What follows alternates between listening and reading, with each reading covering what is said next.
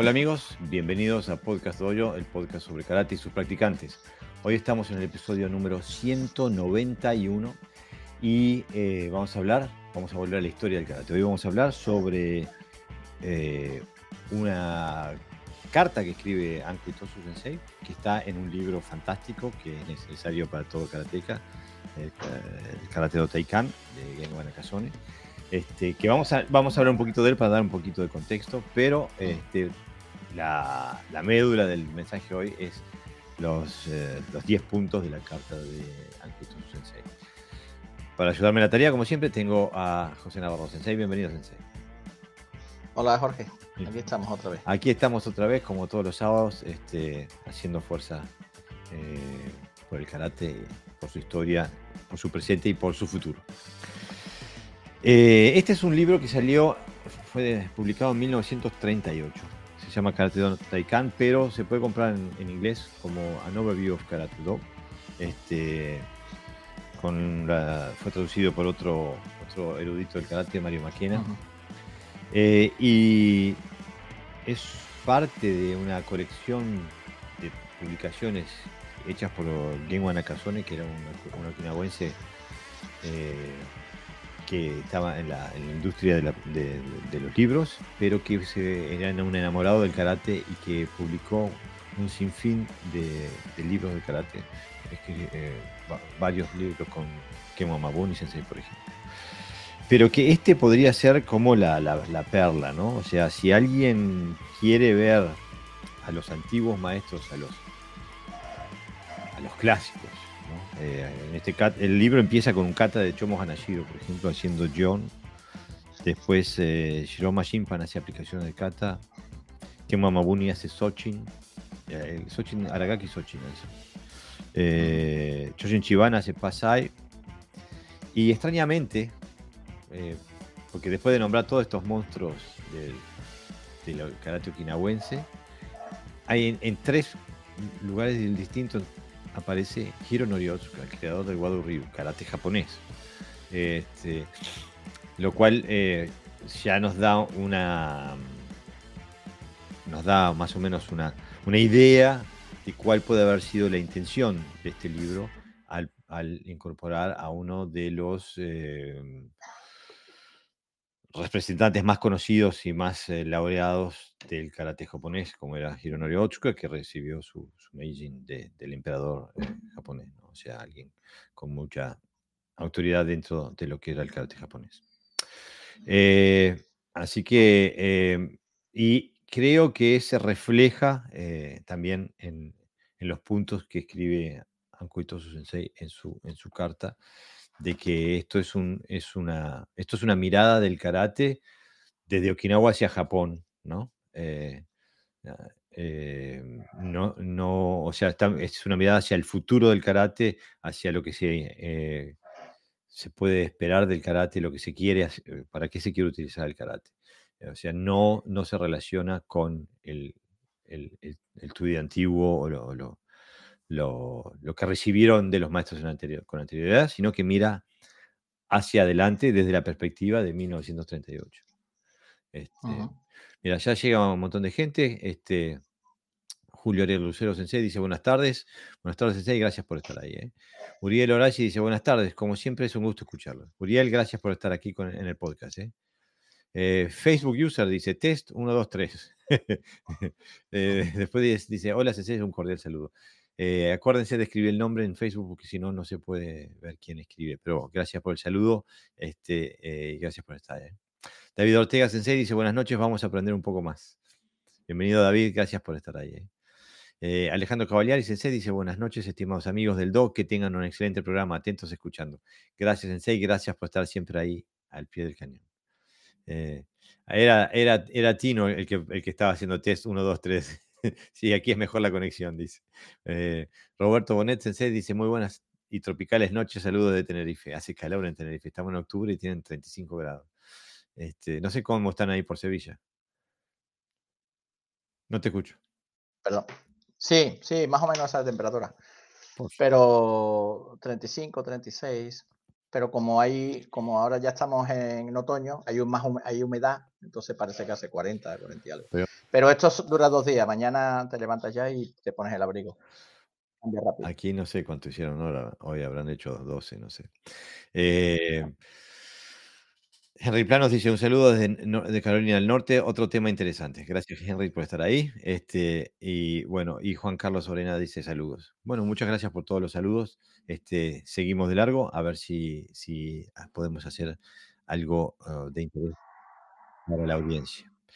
Eh, hay que decir también que en este, en este escrito em, pueden haber em, se puede decir que el, texto en algunas partes se contradice a sí mismo, ¿no? Y bueno, esperamos, eh, esperamos poder eh, explorar ese tipo de cosas. Aparte, hay, hay algunas, eh, algunas cosas que, que, yo no me he dado cuenta. Estaba hablando con Pepe porque, por ejemplo, este, en, el, libro viene una propuesta de los maestros de 12 karates básicos de karate, 12 katas básicos del karate, ¿no?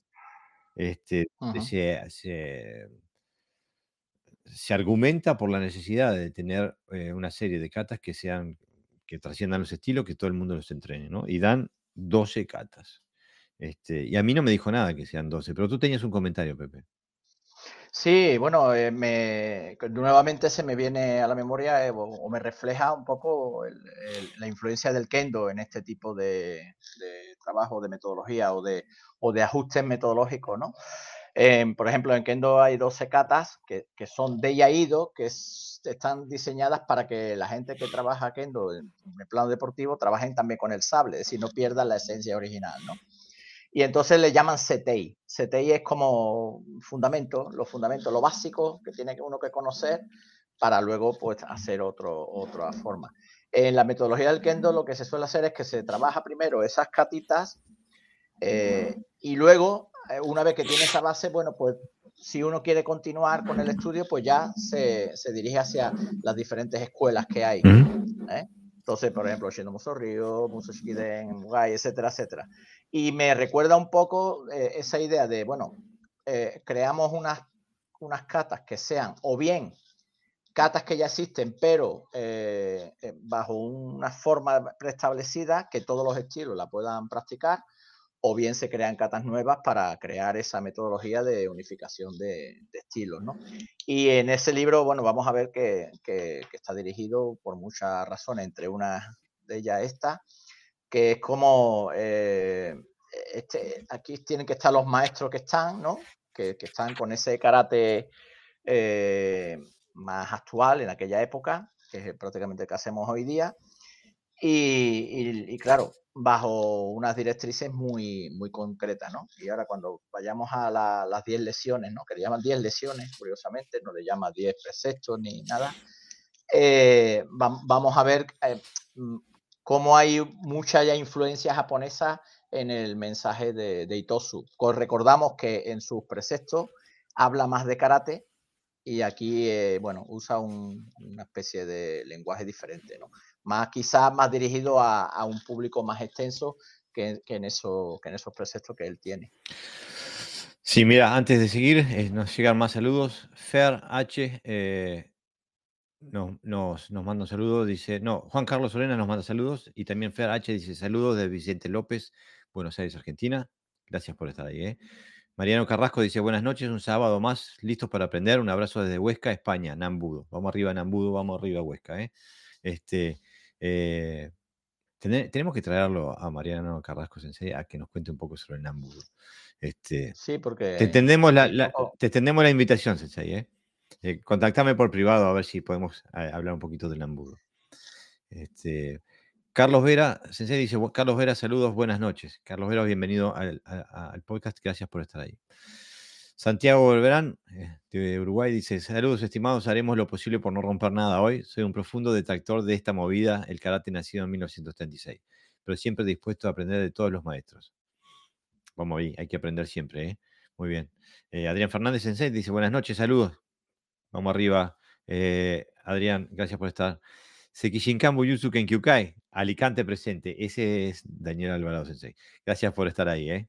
Este, Bueno, entonces, eh, yo digo que nos tiremos al agua. A ver, empezar, este, el, texto tiene una, pequeña introducción, este, en la que ya empieza mm, marcando terreno, porque empieza diciendo lo que, aparte no habla de karate, habla de tuidi, o sea, de, lo que se puede conocer también como tode, ¿no?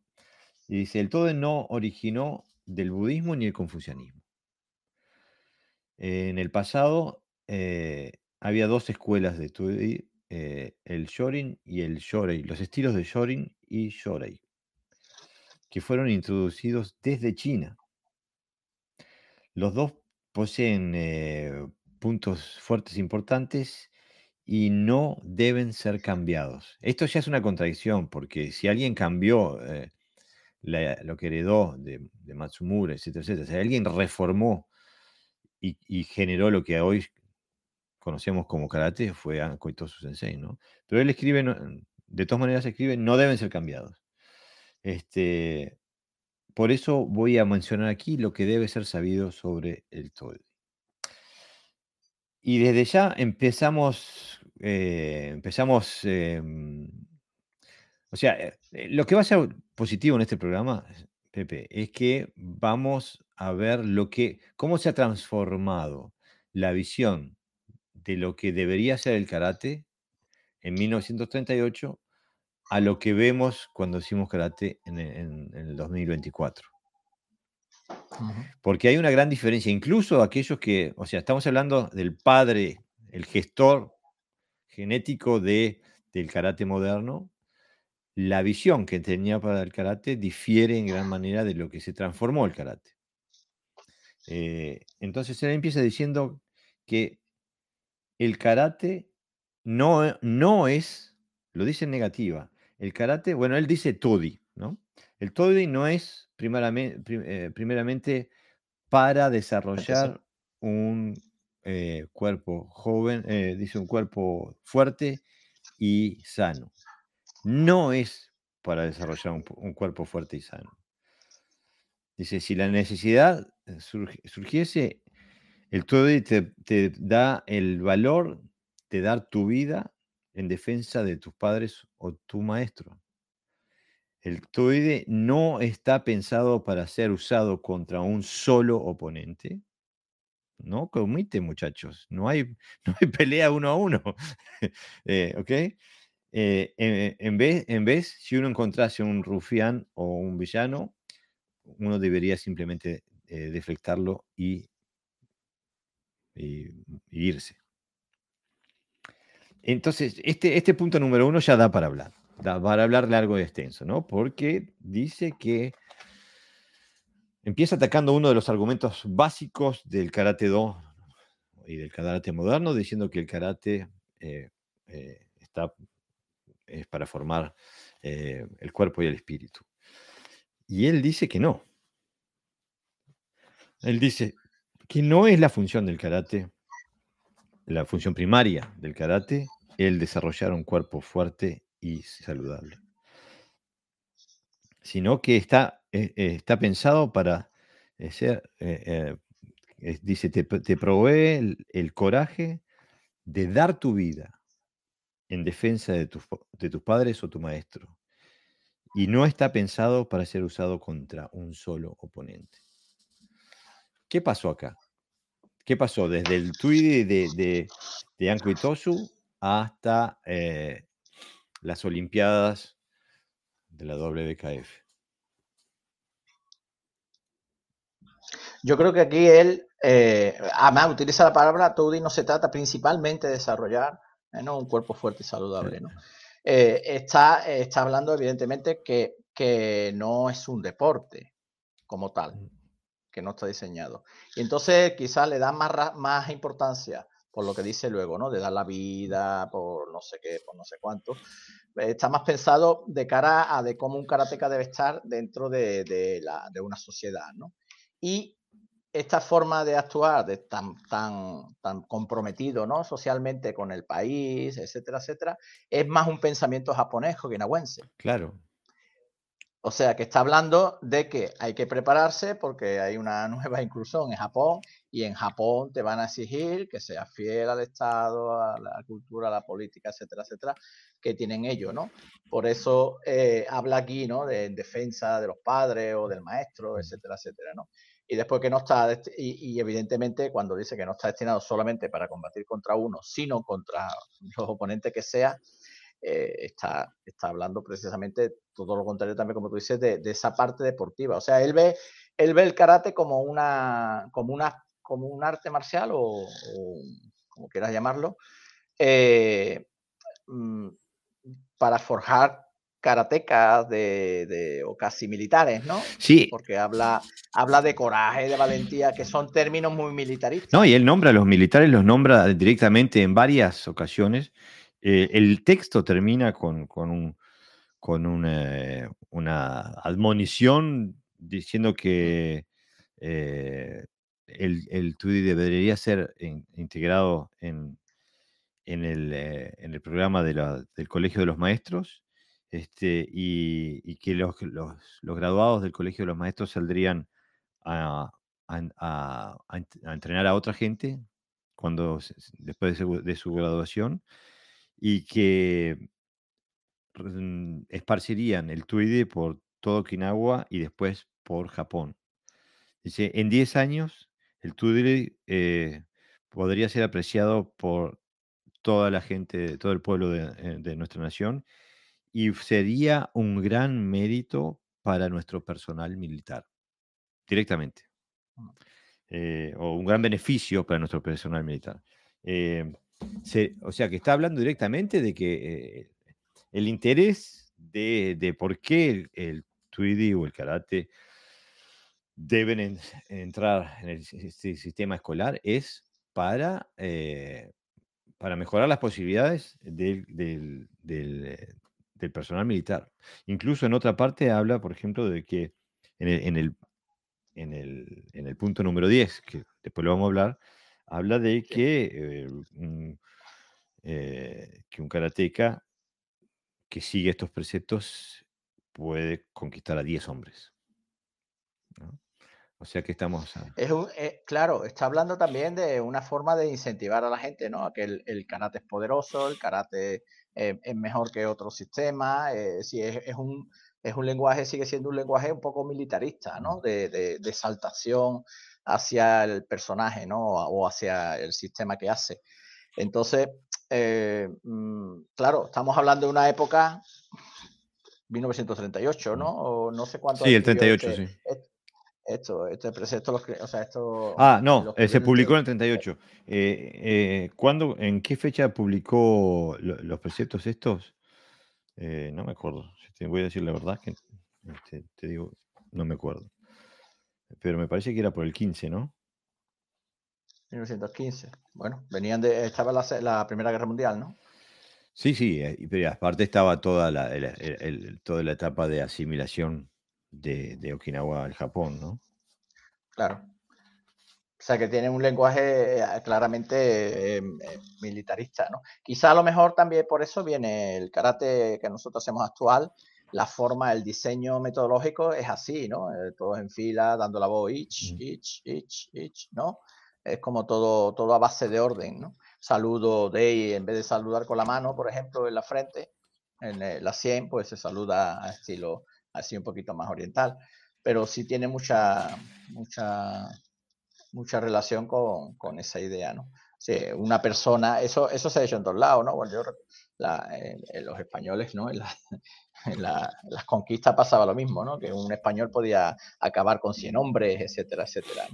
Era, era una, un poquito de exaltación a la, bueno, a la fuerza o al poder militar. Seguro, pero a mí, me, a mí lo que me interesa es también del punto de vista metodológico de cómo entrenamos.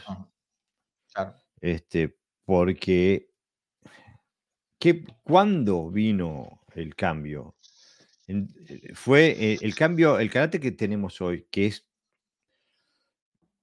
es profundamente uno contra uno, en casi todas sus, en el 99,9% de, de sus metodologías. ¿Fue eso lo que él transmitió metodológicamente o él transmitió otra cosa que después se desechó se cambió, etcétera, etcétera? Este, porque estaría, sería interesante saber eh, quiénes fueron los artífices de, metodológicos y técnicos del karate que tenemos hoy.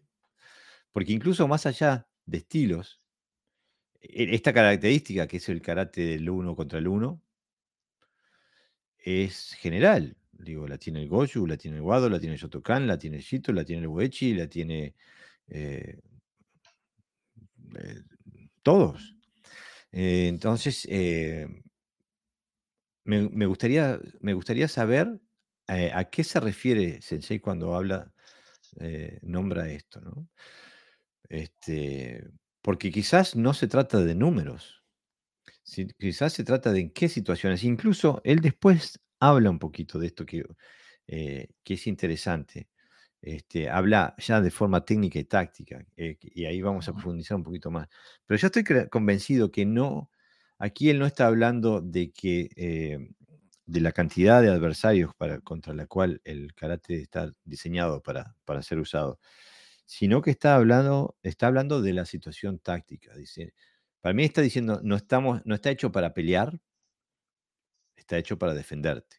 Eso es lo que leo yo cuando dice eso, ¿no? Este, mira, eh, Espinas Blacksmith dice buenas tardes. buenas tardes, Espinas. Rafael Ángel Bustelo dice, os, saludos de Uruguay, el Cerro. Vamos arriba, Rafael, gracias por estar ahí. Este, Santiago nos dice, está la teoría de que Itosu tenía dos karates, ese y otro personal donde sí prevalecían otras máximas. Sí, eh, eso lo escuché también decir a Gerardo Valves Sensei, este, que, em, que él daba un karate en su casa, donde por ejemplo estudiaba Choshin Shibana Sensei, y que daba otra, otro karate en el Instituto de los Maestros, ¿no? Em, bueno, pero estaría bueno ver, em, ver eh, hasta qué era ese karate, ¿no? Porque las escuelas que surgieron, tanto de la gente, de los maestros que fueron a la, academia de, profesores, como aquellos que surgieron de, eh, de, los, de, los, alumnos privados de Itosu, como Choshin Chibana, por ejemplo, tienen esa característica de, trabajar el uno a uno, ¿no? Este, Tienen esa característica en común. Ahora, digo, quizás la, idea es, porque él también toca, más abajo habla entre la diferencia entre, él habla la diferencia entre la técnica, la técnica para, para, la cultura física y la técnica marcial. Quizás se está apuntando a esa misma diferencia de, de los dos karates, ¿no? Sí, yo creo que se organizaron en, esa, en esas reuniones o en esas clases de escuela de profesores, se, reunió, se reunían para crear una metodología común. Eso yo, yo estoy totalmente convencido, ¿no? Y, y, y, por lo que se ve, por lo que él dice, evidentemente había ya dos karate. Por eso. Había ya, ¿no? No es que estuviera ya planteado, bueno, que, que surge como de forma espontánea, ¿no? Sino que ya estaban ahí y por eso él dice que no, que hay que tener claro, más o menos lo que insinúa que es que hay que tener claro cuando estás haciendo un karate enfocado al cuerpo físico, o sea, digamos a la parte deportiva o la parte de educación física, y cuando estás trabajando el Toudi como, como sistema marcial o sistema guerrero. Hace claramente la diferencia. Sí, y, evidentemente eh, esa diferencia es técnica también. Yo, bueno, eh, los, que los que nos escuchan en el podcast después van a tener ese problema. Aquí les, estoy, les, muestro a la audiencia una foto de Yabu Kensu, el sargento, que era alumno de Matsumura y alumno de Ankuitosu, haciendo una técnica, una demostración de karate. Este, él ya había fallecido cuando se publicó este libro, ¿no? Pero está haciendo una técnica de karate. ¿Qué ves ahí tú, sensei? Sí, vemos el karate actual, Exactamente. Esto podría ser sacado del, manual de la JKA. Mm. Si alguien en un Senku Sudachi haciendo Yoda Nuke y un Gyakusuki. Este, y esta, esta foto todavía es más, eh, dice más todavía. Ahí. Mm. Ahí. Oh, con un, con un jiquite vacío este, haciendo un, soto uke o un uchi uke, no sé cuál de los dos, este, eh, contra un oizuki. Esto es claramente el karate moderno. Esto podría ser sacado de las páginas de, un, karate de ahora. Pero ese es Yabu Kensu, el sargento, uno de los históricos del, eh, karate. Como digo, fue alumno de Matsumura y fue alumno de Anko Itosu, pero era evidente que era partidario de eh, la asimilación de Okinawa al Japón, tanto así que, bueno, que fue, fue la guerra por Japón y fue sargento, por eso decía en el sargento. Eh, eh, entonces, digo, para hacer un poquito la... Para hacer la conexión técnica de qué están hablando, ¿no? ¿De qué está hablando Itosu acá y qué hacían sus alumnos en ese momento, ¿no? O sea que estamos hablando estamos hablando de, un tema que, tiene, una, tiene un efecto, un resultado técnico. Este, y que sería, sería importantísimo eh, explorar, que lamentablemente está fuera del, alcance de este podcast. ¿no? Este, esa foto que les, que les mostré es de, este libro que se llama Ankuitosu, el Salvador de una herencia cultural, por Joe Swift. Está lamentablemente en inglés, este, pero bueno, este, se los recomiendo eh, si pueden leerlos. Está muy, muy, muy bueno. Este, un historiador eh, de, renombre. Pero tiene cierta lógica, ¿no, Jorge? Si cambio la forma de pensar sobre el karate, cambio la forma de trabajar karate. No puedes trabajar con los patrones antiguos y menos en la escuela y, en, y, con la idea que querían hacer karate, ¿no? Entonces, cojo el, eh, tomo el modelo del kendo, Quijón Katakumite, y lo aplico, lo aplico. ¿Cómo, qué, ¿Qué Quijón hago? ¿Me invento uno? No, ya están en los katas. ¿En qué kata? Pues seguramente los pinan, que eso es lo más básico, por eso le llaman técnica básica seguramente porque venían, es una deducción mía, porque venían de, la, de las catas. Hay poca, poca eh, movimientos de Quijón que se han extraído de los catas superiores. Mm. Pero justamente por eso eh, mm, decía al principio de que, de que este texto se contradice a sí mismo en algunas partes. Es como que intenta, eh, intenta satisfacer Mm, necesidades opuestas o intereses opuestos a veces, ¿no? Porque, eh, y lo vamos a ver varias veces, ¿no? O sea, eh, porque, bueno, como nos decimos, en Uruguay decimos no se puede chiflar y comer gofio, este, pero el texto a veces intenta eso, ¿no? Pero tú, eres consciente de lo que estás diciendo, ¿no? Porque es lo que se hace hoy día. Hay gente que dice que trabaja un karate muy tradicional y clásico y compite a la vez no hay contradicción en su mente, pero sí lo hay. Hay metodologías que son opuestas. Y los resultados se ven. Y ellos ya lo hacían eso. Es decir, que, que, no, que no nació tampoco ayer esa idea de yo puedo hacer un karate tradicional y a la vez competir porque me ayuda a determinadas cosas. Ya esas contradicciones estaban en los maestros. A eso me eh, refería, que no es un invento de hoy y que eh, da eh, más pauta todavía a los sensei de hoy que toman esa posición el tener, una referencia histórica, digo, no. Eh, em, pero bueno, este, yo digo, vamos a intentar seguir un poquito, que se viene más, se vienen más cosas. En el, en el punto número dos, este, hace, dice, el, em, viene una nuevamente una contradicción, porque en el punto número uno dijo que el, el fin primario del karate no es eh, el, desarrollo de un cuerpo fuerte y saludable.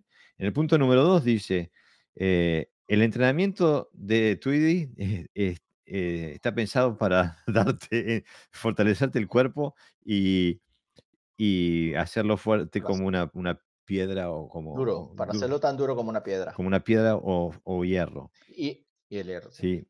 ¿Qué más decías? yo, lo, yo, lo, estoy traduciendo a, ah, al vuelo. Vos si ya lo tenés traducido, léelo vos. Vale, yo lo tengo traducido. Si ves algún error de traducción, pues lo, lo ¿vale?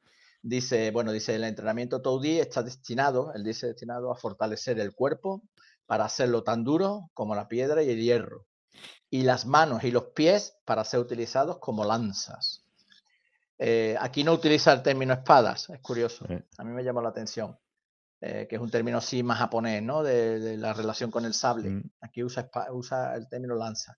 Dice, este entrenamiento enseña coraje y valentía, vuelve a decirlo y debe enseñarse en nuestras escuelas primarias, vuelvo a decirlo. Dice, no debemos olvidar las palabras del duque de Wellington, dice, después de su derrota eh, a, manos de Napoleón. No, no, al contrario, después de la derrota de Napoleón a sus manos. perdón, exactamente, sí, después de la derrota de Napoleón, eso es. Dice, hoy la victoria se gana en los patios del recreo de Eton. Sí, dice, no, la victoria de hoy se ganó en los patios de recreo de, los patios de, recreo. Eton. O sea, se, ganó en, los patios de las escuelas eh, en Eton. O sea, él apunta a que la, victoria militar de hoy contra Napoleón se ganó en las escuelas, o sea, en la formación de los soldados. Y estaba nuevamente apuntando a, un proyecto militarista. Bueno, todos sabíamos hoy con, la, visión perfecta de la historia, sabemos que en aquel momento Japón estaba en un, momento eh, imperialista y militarista, y este texto intenta acoplar al karate a ese movimiento. Pero además, Jorge, aquí hay un punto diferencial, ¿no? Entonces no era solamente educación física en las escuelas del karate, ¿no? Pretendía otra cosa también. Porque siempre hemos hablado de que se instauró como sistema de educación física. Bueno, lo hemos hablado y lo sabemos, quiero decir, ellos mismos lo dicen. Pero aquí da un paso más. Aquí no es solamente instruirlos a los niños para crearles una forma física adecuada. Para ser buenos soldados. Necesaria para ser buenos soldados. O sea que había una doble intención. Por un lado, era una intención, entre comillas, nobles, ¿no? De, de, de salud, de bienestar, de, bueno, de que el karate fuera útil a la sociedad pero por otro lado, mm, era, había una intención de, nacionalista. Claro, y por eso es que a mí este texto me resulta contradictorio, porque eh, dice unas cosas y después en otro punto dice otras cosas que para mí son difíciles de, congeniar eh, en, el mismo texto, o sea, en la misma intención. Este, pero está claro que que Itosu ve en este momento, cuando escribe esta carta, el karate como una herramienta en manos mm, del aparato militar eh, japonés eh, como formación de, soldados y lo hace desde el punto de vista anímico y físico. Lo apunta varias veces, ¿no? Podemos a lo mejor deducir, puede ser también que que era en ese momento lo que necesitaba la sociedad, y él lo vendiera de esa manera para incluir el karate en la escuela como, como un programa. Es muy posible. Que, y que se lo aceptaran, porque hoy día pasa. Lo digo siempre, nosotros a la hora de evaluar, de analizar, siempre hacemos comparaciones históricas, ¿no? Porque eh, eh, que tienen muchas veces mucha relación. Y entonces hoy día sabemos que para que te acepten las autoridades algunos proyectos tienes que incluir en ese momento, en este caso está el tema de la mujer, en otra época era lo del síndrome de Down o, gente con discapacidad, eh, el karate inclusivo, todo eso. Eh, si no incluía en tu proyecto esa, esa parte, eh, olvídate, quiero decir, no te, tenías que buscar tú el dinero, no te subvencionaban. Puede ser que fuera una rogatoria hacia el gobierno japonés para que, viera el karate que, o digo, yo no le veo, yo no le veo, no le veo. O es un convencimiento que él tenía. ah, ok. Bueno, eso es difícil de ver, pero yo no le veo otra, otra función de que, la, de, que intentar abrir esa puerta para que el karate sea incorporado en el sistema educativo y, que, se esparga, eh, que, que, sea esparcido por todo Japón. Digo, eh, ahora no sé cuáles son los intereses que él tiene, si son políticos, son económicos. Eh, son eh, porque tiene una visión de que es la única manera de que el karate sobreviva. No sé, no sé. lo, claro es que él por un lado dice que el Tweedy no debe ser cambiado y por el otro lado hace la reforma más contundente que le, reforma hasta la médula este, antes de, lanzarlo eh, al escenario que él está planteando acá. ¿no? entonces, em, es difícil eh, comprender por qué hizo lo que hizo. Em, por un lado es comprensible por qué lo reformó, porque lo otro no se podía alargar a los niños, pero sacrificó el tweet original en, aras de este proyecto, o sea, le, cortó las, le, cortó los dientes, le arrancó los dientes eh, al tweet original para que el karate pudiera ser popular, o lo vio como una necesidad de apoyar a su patria. No sé. Incluso. lo de la patria me, suena menos. Claro, porque no, él no era japonés. Yo creo, claro, yo creo que es que el karate, el, karate frente a la mentalidad japonesa era un sistema inferior. Mm. A todas luces. Entonces, la única manera de igualarlo a los otros sistemas era llevándolo a, su terreno. Y uno de ellas era el terreno militar, obviamente. Después hace una referencia que a primera instancia parece, mm, hay que entrenar mucho. Dice, mira, dice, eh, bueno, ¿te animas a leer el punto 3? Sí. De nuevo vuelve al Toudi. Toudi no se puede aprender en poco tiempo. Lo leo entero, ¿verdad, Jorge? Es como un movimiento lento. No sé si está bien traducido porque me suena raro. A lo mejor es una frase hecha, ¿vale? Eh, lo leo de todas formas. Dice, es como un movimiento lento que eventualmente viajara miles de veces. No, eh, dice mil millas. O sea, lo que se refiere es que de a poquito, de a poquito, piano piano se va lontano, como dice el, refrán italiano. Pues te, he entendido mejor en italiano que lo ha escrito en, Tenía que haber dicho de esa manera. Sí, más o menos yo he entendido el contexto, ¿no? Pero está escrito un poco raro. Dice, si uno, eh, si uno estudia seriamente todos los días durante una o dos horas, entonces uno llegará a entender Toudi en tres o cuatro años. Todo el cuerpo cambiará y se obtendrá un físico fuerte. Yo me, yo me permití hacer un experimento. Agarré y calculé cuáles son los mínimos y los máximos que todos nos presenta ahí. Entonces, si uno entrena una hora todos los días durante del año, 365 días, este, y lo hace durante tres años, termina entrenando 1095 horas. No es mucho. Si el, el máximo, si entrena dos horas todos los días durante cuatro años, termina entrenando 2920 horas. Tampoco es mucho. Em, la, la, en la modernidad se habla de que un mínimo un mínimo para alcanzar eh, alguna forma de algún nivel de, expertise son 10.000 horas. Este, a mí me llama la atención de que, mm, porque suena mucho, suena mucho, ah, si uno entrena eh, dos horas todos los días en, tres o cuatro años, dos horas todos los días, tres o cuatro años son, y bueno, son menos de 3.000 horas de entrenamiento. Eh, yo en mis primeros años, creo que los tuyos también, los primeros 10 años seguro, yo entrenaba más. Claro. Que tres horas al día, porque entrenaba por la mañana y por la... Era joven, entonces eh, estudiaba además por la noche, con lo cual no, era un, inconveniente. Y entrenaba un par de horas por la mañana y un par de horas por la tarde. Y él habla de que, de que llegas a entender todo Mm y yo he empezado a comprender cosas casi ahora, quiero decir. no sé si, es por torpeza o es que la realidad es lo que es. Y, además hay un proceso que es eh, un poco caótico porque estás siempre como haciendo, es como todo muy artificial, muy gimnástico, ¿no?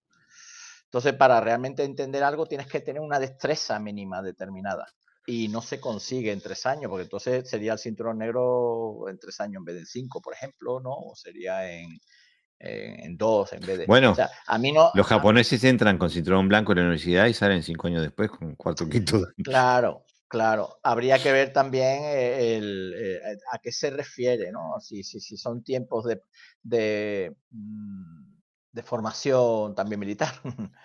no sé, él habla de entendimiento, ¿no? de entendimiento. No dice que seas experto, dice que entenderás este, claro, a lo mejor en ese, en ese aspecto sí, tres, cuatro años acabas entendiendo. Eh, ya otra cosa es que, que tengas la habilidad, ¿no? Y luego dice, obtendrás un cuerpo físico fuerte. Sí, sí, dependerá del entrenamiento, claro. Mira, se nos, se nos, se nos, nos, explotó la parte de los comentarios y yo no me di cuenta. Este, eh, Este, a ver, eh, Itosu, eh, ah, sí, mira, dice, mm, Tino Triviño dice, estoy de acuerdo con Pepe, es una contradicción decir, hago karate clásico tradicional y luego voy a competir. Bueno, esa es una discusión que hemos tenido muchas veces, Tino, no vamos a entrar. Sí, lo que, yo, lo que yo me quería referir, creo que se me entendió, pero bueno, lo vuelvo a repetir. No, eh, eh, en mí, en mi mente es una contradicción, por eso dije, a lo mejor la mente no. Me refiero a que los que hacen hoy día eso, mm, eh, muchas veces le echamos un poco la culpa, ¿no? De que compiten, pero que ya venía de ese pensamiento, lo dice Aitosu. Claro. Eh, es a lo que me refiero, que es, que es heredado, que no es que ellos son malos y por eso hacen esas cosas y los demás no lo hacían, ¿no? Ya viene una trayectoria y por eso seguramente hoy día se tiene naturalizado que, un carácter tradicional y competir a la vez no es incompatible. Henry Planos dice, Itosu vivió dos periodos. un periodo donde la era samurai llegó a su fin y las técnicas eran selectas de vida o muerte, pero vivió el periodo de la restauración Meiji donde los combates se abolieron. Claro, y, eh, eh, y, ahí es donde él también hace los pinan y todo, o sea, después de la, de la, de, donde se abuele, se abuele todo el sistema de Ryukyu y pasa a ser una prefectura okinawense, ¿no? Eh, o sea, es, y es como que él también hace un corte, por lo menos en lo que decide transmitir en la escuela, en, la, en la, academia de, de profesores, donde él no, ya no, lo, que, lo que transmite ahí no es el, eh, no es el, son las técnicas de vida y muerte, ¿no? Este, después Facebook User, no sé quién es, eh, dice, buenas tardes, muy buen tema, solo una consulta, el padre del karate moderno fue Gishin Funakoshi, no Itosu. Bueno, eso no suena como una, como una consulta, suena más como una, como una eh, como un enunciado.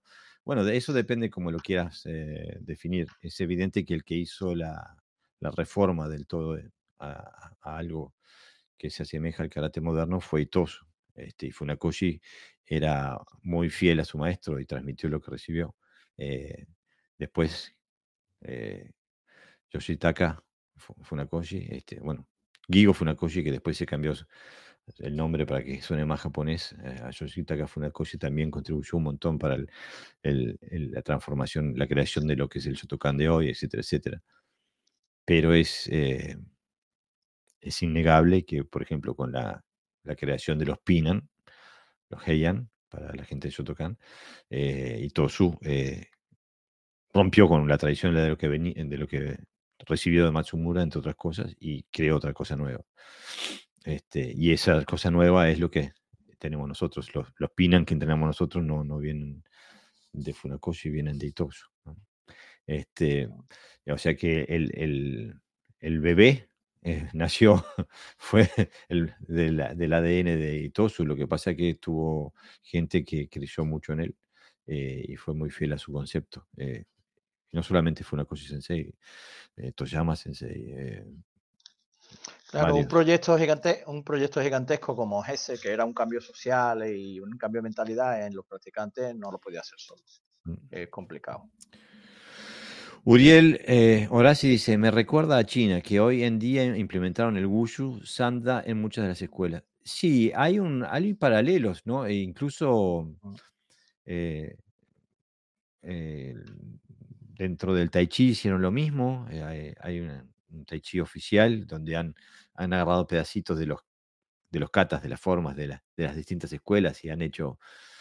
La forma de 48, por ejemplo, de la escuela Yang es, es una mezcla de los cuatro estilos principales, el Wu, Sun, eh, Yang y Shen. Por eso. O sea que lo que pasa es que se hace igual, ves la kata y no hay diferencia, pero supuestamente la debería Es lo que le pasa no solamente al Tai Chi, sino que le pasa al karate también. Pero hay, hay, hay, me parece que es un es una metodología que se ha utilizado varias veces, ¿no? Este, que, que, y que evidentemente tiene sus resultados, eh, positivos o negativos, de acuerdo a lo que uno eh, busque, ¿no? Si uno, si uno pretende preservar un arte marcial eh, con unas metodologías concretas, es, es un desarrollo muy negativo. Ahora, si uno intenta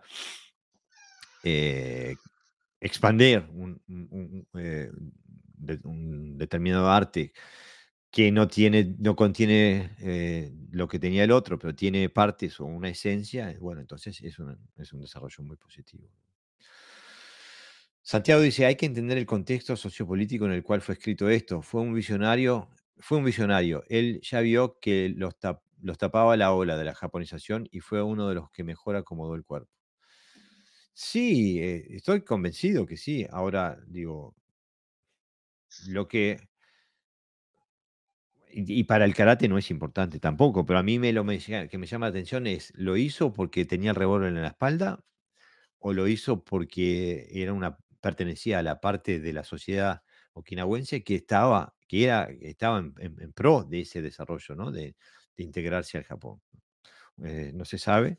Este, es evidente que que varios de sus alumnos sí eran muy pro-japoneses, como Chomo Hanashiro y Yabu Kensu, que fueron a la guerra por Japón, eh, Gishin Funakushi Sensei este, también, este, Mabuni Sensei, Choyo Miyagi, bueno, Choyo Miyagi no, era alumno de Aitosu, pero era de los que de los maestros que también eran positivos en este, en este aspecto, ¿no? Este, a mí lo que me, a mí lo que me, lo que me sugiere este texto es que eh, el, eh, por un lado habla de ese karate que conocemos, de esa, de esa evolución eh, hacia, hacia la forma de entender las artes en ese momento en Japón, pero las contradicciones que aquí aparecen en este, en este escrito, en estas 10 lecciones, porque también da, da nociones del karate okinawense, del toudi. Claro. Es decir, es como si no quisiera abandonar. Por un lado, está hablando de lo que quieren ser escuchados, en Japón y por otro lado, a la vez, que ya ahora eh, seguiremos leyendo y lo veréis, no, no abandona del todo esa Por eso, por eso es que a mí me resulta contradictorio este texto, porque es como que habla con dos lenguas. Por un lado te dice, esto es importante y, preservando una esencia del todo, y después habla, lo intenta vender, digo, en, más, en masa, ¿no? Es, eh es como eso, tiene un lenguaje a las masas y otro soterrado donde dice, sí, sí, vale, vale, pero cuidado que esto es Toudi, eso no, esto no es karate japonés, esto viene del Toudi, ¿no? Y por eso eh, eh, parece no lo es, es contradictorio, quiero decir.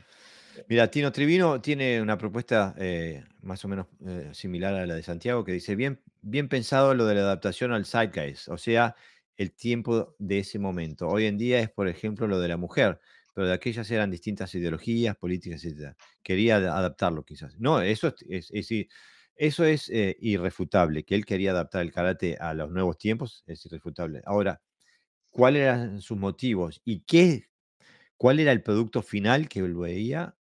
Parece que él veía un producto muy funcional utilizado en el ejército, ¿no? Eh, que él apuntaba a eso, ¿no? Este, Daniel Nieves dice, buenas tardes, aprendiendo ustedes, hoy en vivo. Gracias por estar, Daniel, gracias por seguir. Hombre, quizás la propuesta a él le pareció atractiva porque había más gente, ¿no? Quiero decir, no estaba él solo y, a lo mejor le pareció lo suficientemente atractiva como para, para emprender, hacerlo, ¿no? Eh, hacer esa empresa.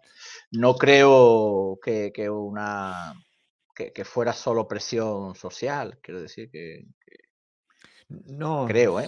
Es que, es que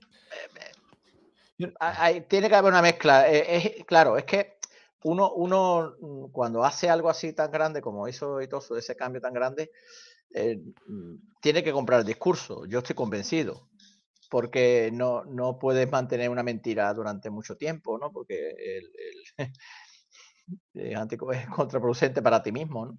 O sea, tiene algo de convencimiento tuvo que haber. Ahora, que fueras consciente de las consecuencias que iba a tener, entre comillas, lo de consecuencias, ¿no? De que el karate iba a desaparecer como Toudi y se iba a convertir en otra cosa, eso sí, eso sí puede ser que sea, que sea correcto, Que, no, que no fuera del todo consciente. Alejandro Caballade nos da una, una, traducción del, punto número 3, es que dice, el todo no puede aprenderse de forma rápida. Como un toro se mueve despacio, pero finalmente viaja mil millas. Si uno entrena diligentemente cada día, en tres o cuatro años llegará a entender al Todi. En el texto en inglés no nombra un toro. Este, eh, por eso no, no hablamos. Ni en el, japonés, eh, pues, toro no lo usa tampoco. Pero bueno, eh, es una, el contexto es el mismo. y sirve, y sirve más hablar de un toro que viaja mil millas. es más fácil de comprender. Este, Nicolás Santamaría dice: Hola, buenas, Nicolás Santamaría por acá. Pasó algo similar con el Shotokan luego de la Segunda Guerra. Estados Unidos abolió el uso de armas, entonces los maestros de Shotokan sacaron el kobudo para así no tener conflicto de interés y así poder seguir, seguirse enseñando. La verdad que no, no conozco mucho esa parte de, la historia del Shotokan. Este, eh, no sabía si entrenaban kobudo o no realmente. Este, pero es muy posible. Eh, tengo que corroborar eso, Nicolás. Me tengo que poner a leer. Este, Alejandro Cavalieri Sensei dice, Itosu Sensei claramente buscó mostrar su karate al Japón, primero introducirlo en los colegios y luego en el entrenamiento militar. Sí, esa es la idea que, yo rescato también, Sensei. Este, ahora lo que me llama la atención es eh, que él veía, él, veía otro, otro fin, ¿no? No lo veía eh, como un, pasatiempo, como un deporte, sino que lo veía como algo utilitario, que, bueno, tan utilitario que tenía que ir al área militar, ¿no? Este, Tino Trivino dice, yo creo que aparte de las horas es la calidad del entrenamiento. Obvio, claro, pero a veces no es tan obvio, sobre todo buscar puntos claves de análisis e investigación. Sí, sí, eh, simplemente hice, hice, intenté aclarar a qué se refería cuando decía dos o tres eh, años eh, entrenando todos los días tres o cuatro años entrenando todos los días eh, una o dos horas. Para que comprendiera. Sí, los chinos, por ejemplo, establecen 10 años. Eh, más o menos el tiempo de entendimiento de, lo que están haciendo. Yo recuerdo una vez practicando Tai Chi en el parque y me apareció, me apareció un hombre que, chino y, se me acercó y me empezó a hablar que él hacía, había hecho Tai Chi también, que hacía Tai Chi eh, desde la escuela, no sé cuánto. Y me preguntó cuánto tiempo llevaba, un poco como los guinahuenses. Y le dije, no recuerdo si llevaba 15 años en aquella época. Y me dice, ah, entonces gran maestro, me dice. O sea, para mí, ¿no? O sea, el concepto del tiempo. Y luego a, eh, a otros días que también nos encontramos, hablaba que que le pregunté, ¿no? Que como una persona con 15 años de práctica de Tai Chi puede ser un gran maestro, si acaso puede dominar determinados aspectos, ¿no? Y me dijo que, que, a partir de 10, años era lo que establecía más o menos que una persona de forma, más o menos de forma continua, era, era un maestro. También tenemos en cuenta que ellos usan mucho la numerología. Mm. Entonces, bueno, a lo, mejor no tiene sentido para nosotros, pero para ellos. China debe estar lleno de grandes, de grandes maestros, entonces. David Castro nos escribe y dice, buenas, buenas tardes para todos, saludos de La Plata, Argentina. David Sensei, gracias por estar ahí. ¿eh? Eh, Iván Cuesta dice, un saludo de Segovia, Iván Cuesta. Un saludo, Iván, gracias por estar ahí. ¿eh? David Ortega dice, quizá quiso contentar a pro japoneses y a pro quinahuenses.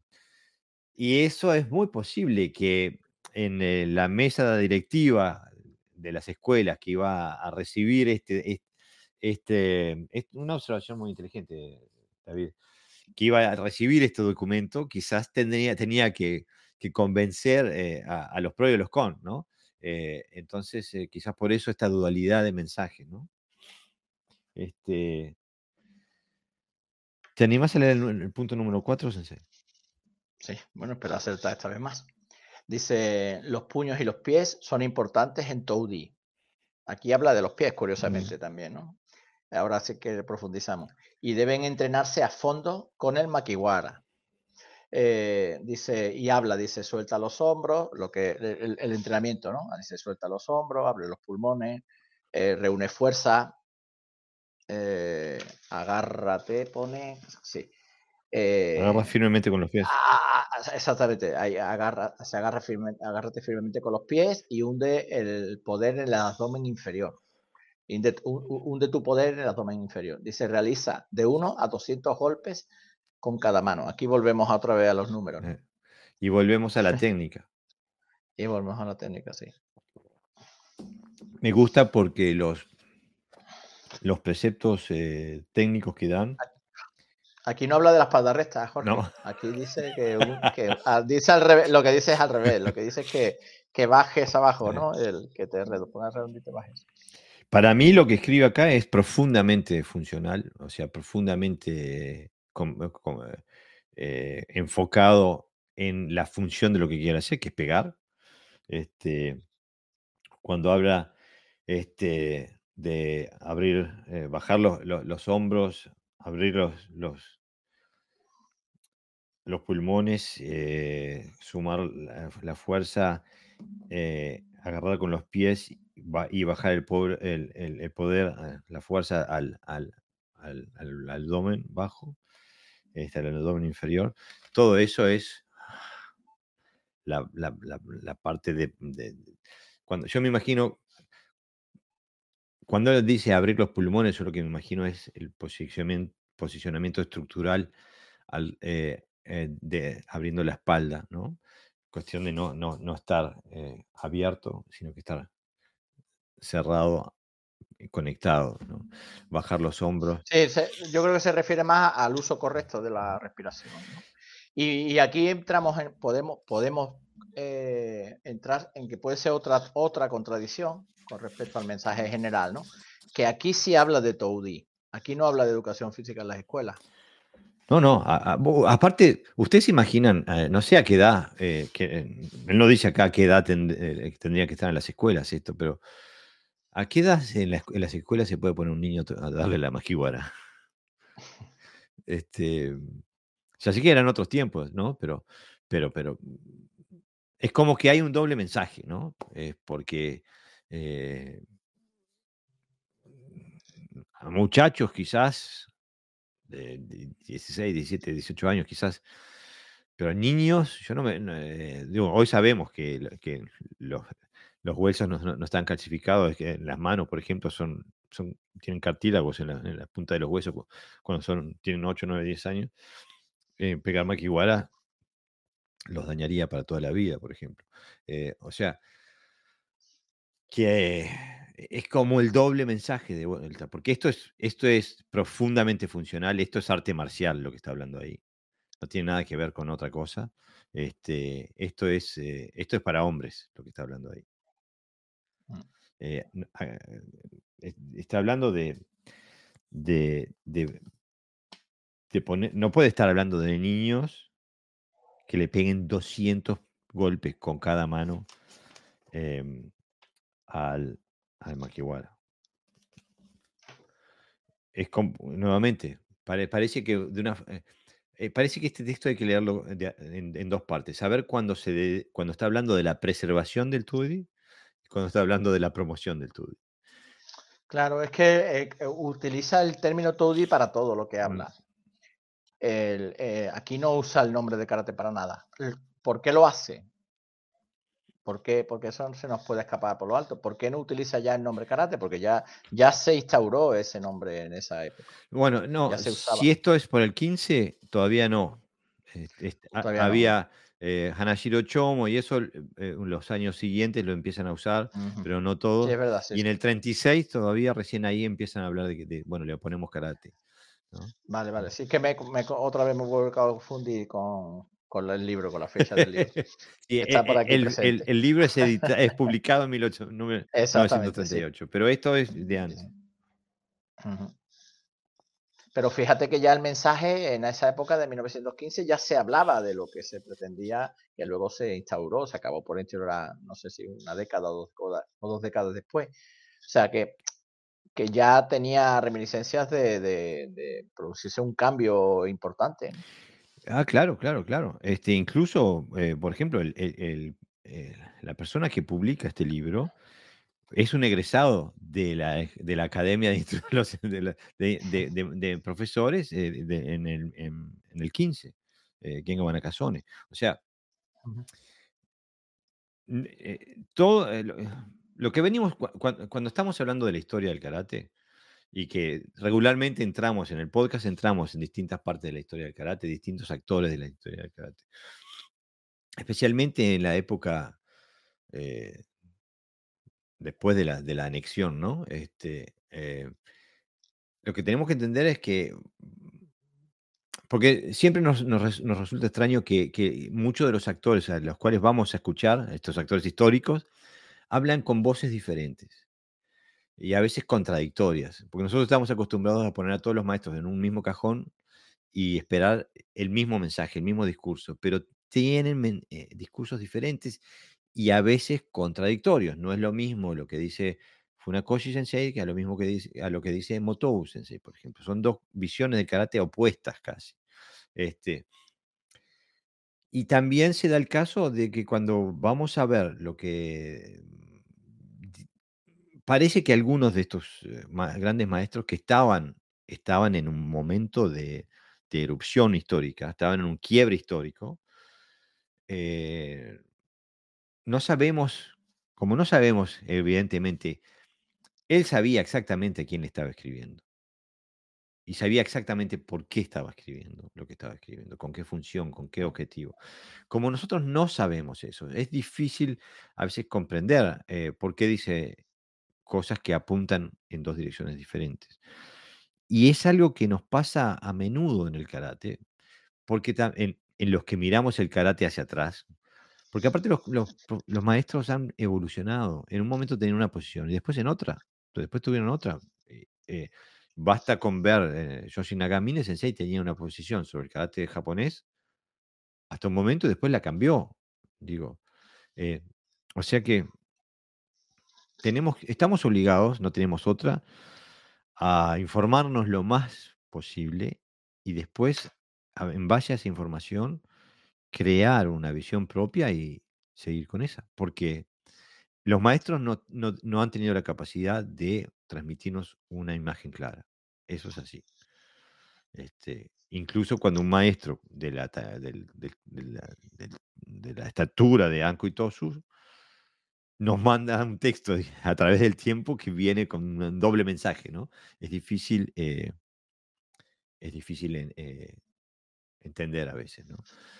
Mira, Puede ser, Jorge, también, eh, sí, dale, dale. puede ser también que, que él también, el mensaje fuera como un doble mensaje eh, en positivo, quiero decir, eh, que a la gente que hacía ese Toudi más primitivo, más de calle, ¿no? De, de pelea, de calle, de, de enfrentamiento, le, le- le insinuara de alguna manera que puede existir otra forma de entender el karate más social, ¿no? Más, más, más no tan, entre comillas, también agresivo. Y a la gente que estaba ya en esa vertiente donde había olvidado un poco eh, a su, su pasado, le dijera, "Eh, cuidado que esto que estáis haciendo nace del Toudi, ¿no? Esto no es un karate japonés, sino que, que la raíz es del Toudi, ¿no? Entonces ese doble mensaje un poco ahí escondido, ¿no? Claro, O claro, depende. Mira, y yo, eh, ¿sabes qué? Te- Creo que tenés algo de razón. Hoy estaba hablando con Gerardo Valle Sensei y él me decía que hasta el día de hoy existe un, movimiento independentista en, Okinawa. Hasta el día de hoy hay manifestaciones para que salgan, saquen las bases norteamericanas de, Okinawa y manifestaciones por la independencia de Okinawa del Japón. O sea, es algo que todavía vive, ¿no? Eh, entonces, no sabemos eh, el posicionamiento de Anko Itosu Sensei y, y a quién le estaba hablando en ese momento, ¿no? O sea que, eh, mira, Iván Cuesta dice, por ejemplo, dice, puede ser que el problema venga de que Itosu preparó el Tsudi para la escuela pensando que al llegar a adulto se pasaría de trabajar la base a trabajar lo más complejo. Y se quedaron, nos quedamos. Este, dice, no sé, la verdad que no, no, no, no, no sé. Este es, Había- a ver, ahí nos falta quizá información, mm, ¿no, claro, ¿Qué, qué se hacía, ¿Qué se hacía en esa escuela de profesores? exactamente. Este, ahora, si uno ve... Ese quizás sea el punto de enlace, ¿no? Sí, este, pero si uno ve el resultado, si uno ve lo que hizo Hanashiro Chomo, no, eh, ah, eh, Yabu Kensu, que fue profesor de la escue- en la escuela de, pro- de- de instructores, si uno ve lo que hacía mm, Toyama Kanken, que fue egresado de la escuela de profesores, no, eh, no hay, no hay gran diferencia. Este, eh, o sea, desde el punto de vista de la concepción técnica, eh, no hay, no hay,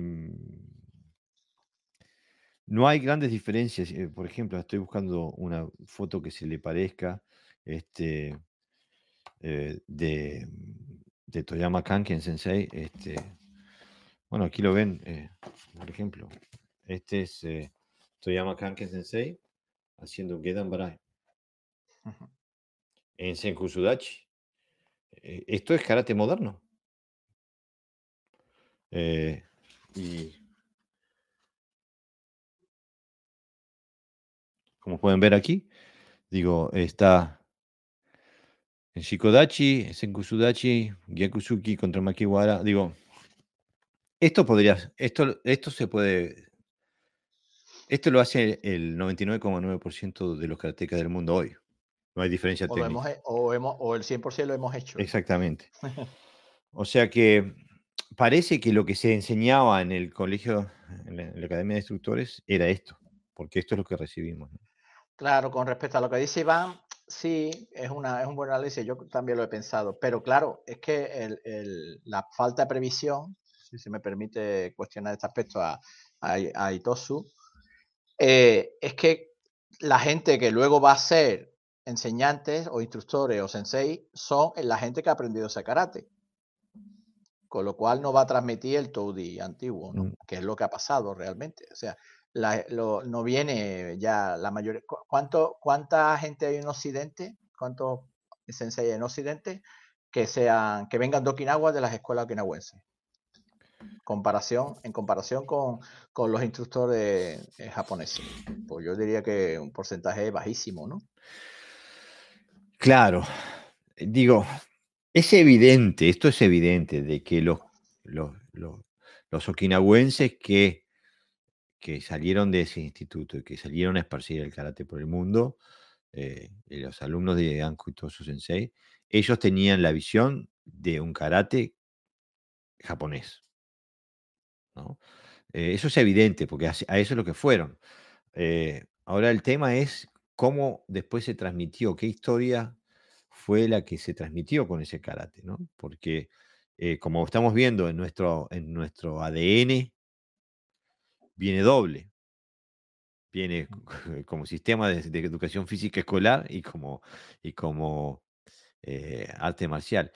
Alejandro Sensei nos está mandando la traducción de todos los, de todos los puntos, pero no la voy a leer porque si, ahora todo, porque si no me, me, me, me arruina No, sobre todo porque, sobre todo porque ya hemos hecho, yo he hecho ya el esfuerzo de traducirlo. o sea que- Este, mira, eh, Nicolás Santamaría dice, se habla de que hay dos historias. El Tatemae, que es la historia modificada para que quede bonita, y el, y el Hone, que es la historia real. Esto de modificar las historias es muy común en la cultura japonesa. Esto es muy común en todas las culturas. Claro, es que además, es que además la, como no se sabe la verdad, pues cualquier cosa que te diga. Claro, es que el karate vino no solo acompañado por una modificación eh, a nivel técnico, sino vino acompañado con una modificación cultural también, con patrones culturales muy fáciles de digerir por el público en general. Tal maestro hizo tal, como idealizamos todo lo que no conocemos, eh, o lo rechazamos y ya no queremos saber nada, o si lo tomamos lo idealizamos.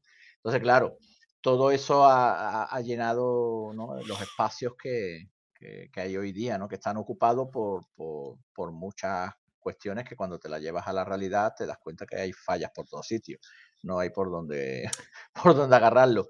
Entonces, claro, eh, el- fue consciente, fue ignorancia o fue simplemente una adaptación a las zonas donde iban, Mm. que también puede ser. Entonces, Bueno, el último comentario es Santiago que dice Robert Kashiwara, escritor hawaiano okinawense, activista por una Okinawa sin bases militares de Estados Unidos, es la represen- representación actual del Partido de los Obstinados. El Partido de los Obstinados es el partido que está por, por la independencia de, de Okinawa. ¿Te animas a leer el, el punto número 5? claro. Que ya vamos por una hora y diez, nos, nos vamos a quedar sin, sin tiempo. Bueno, eh, eh, a ver si estos son más fáciles. Dice, eh, las posturas, aquí ya empezamos a leerlas. Dice, las posturas son extremadamente importantes en Toudi. Eh, para, dice, párate erguido, baja los hombros y mantén las piernas firmes. Dibuja, No, no, Dibuja, draw eh, quiere decir sacar. Sacar, Sí. vale. Saca, sí, Saca- saca, potencia desde la parte inferior. Eh, la había puesto como sacar primero y luego con, no sé por qué puse, cambié. Eh, saca potencia desde la parte inferior del abdomen y coordina los movimientos de la parte superior e inferior del cuerpo. Y bueno, esto es, esto es funcional nuevamente. O sea, Mm. ahora lo que, lo que me frustra un poquito de este, de este, de este punto es que él dice, Tachikata es muy importante, pero no dice, ni, no dice por qué. ¿No? Este, sigue largo a, explicarte las cosas eh, prácticas o técnicas, minucias técnicas, ¿no?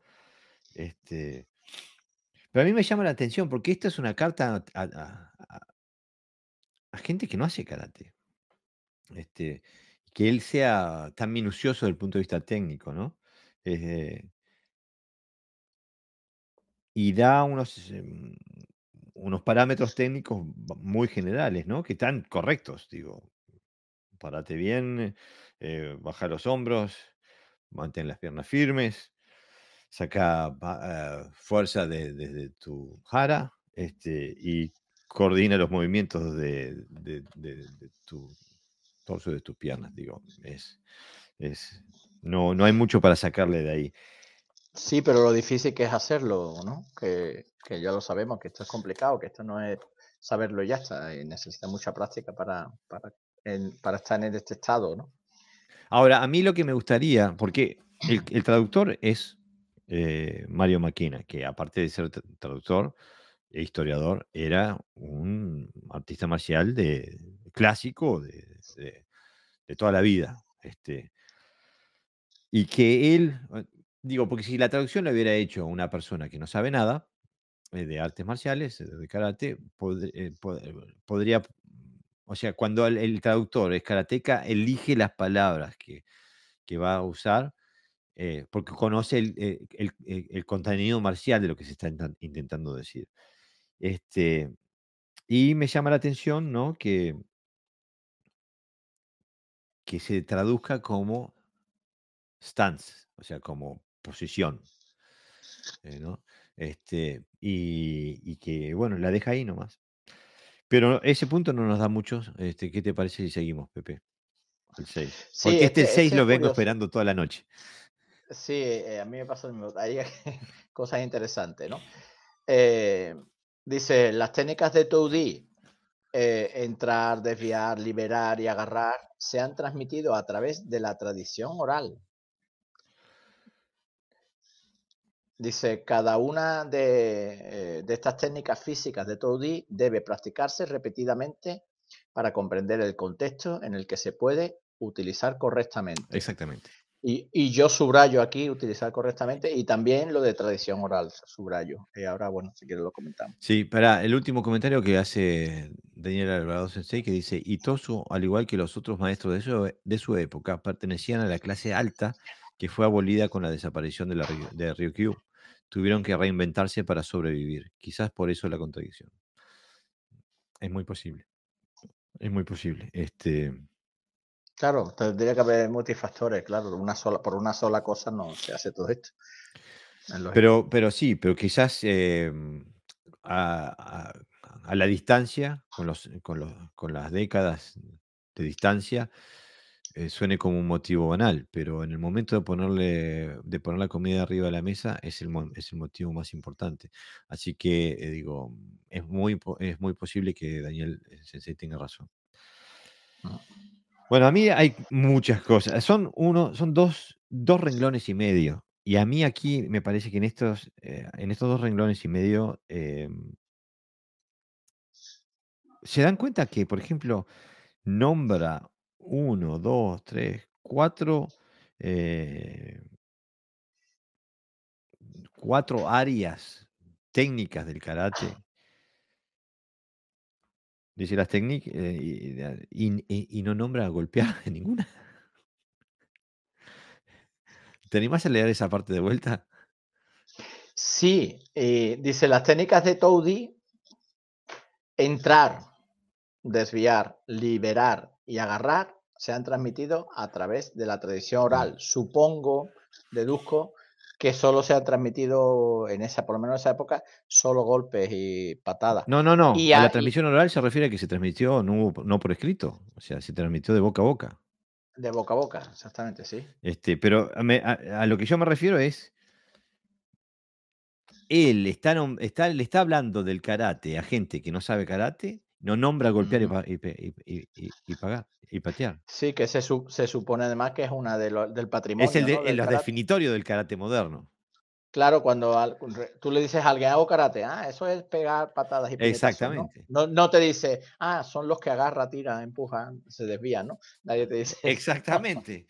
y, que, y que para mí, porque justamente después lo que la, anotación que hiciste tú, Sensei, para mí es, es, eh, es central, porque él habla de, de, estas, cuatro, estas cuatro áreas del karate o del tudi y que han sido pasadas en una tradición oral, este, y dice que eh, cada una de estas técnicas físicas del Tuide deben de ser repetidamente entrenadas y practicadas para comprender el contexto en el cual pueden ser apropiadamente utilizadas.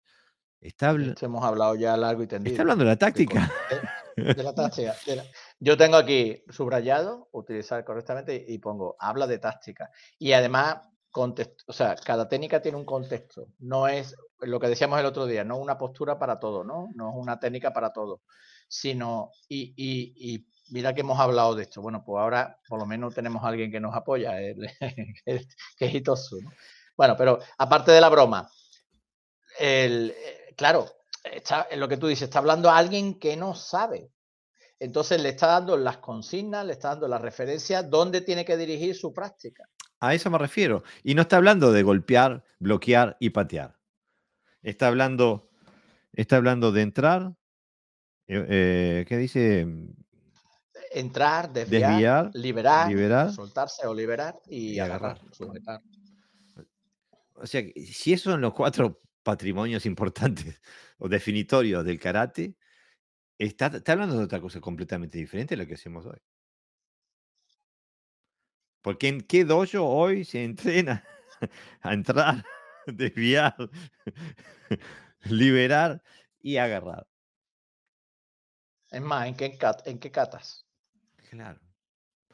Por eso digo, eh, y, no, es, no puede ser coincidencia, porque aquellos que, que, venimos trabajando hace un tiempo en el, en el karate, nos eh, generamos un tipo de simbiosis con, los maestros de antaño, como que eh, a veces nos, susurran en la oreja y, generamos también una comprensión eh, propia. Y es imposible de que Tosu no haya tenido un objetivo con hablar de contexto en el cual se utiliza una técnica apropiadamente y hablar de entrar, desviar, eh, liberar y agarrar. Eh, digo, para mí, de este lado de la historia, me está hablando clarito, me está diciendo, salí a buscar esto. Si no lo tenés en, el, en tu karate hoy, tenés que salir a buscarlo porque ya lo estaban definiendo así hace 200 años casi.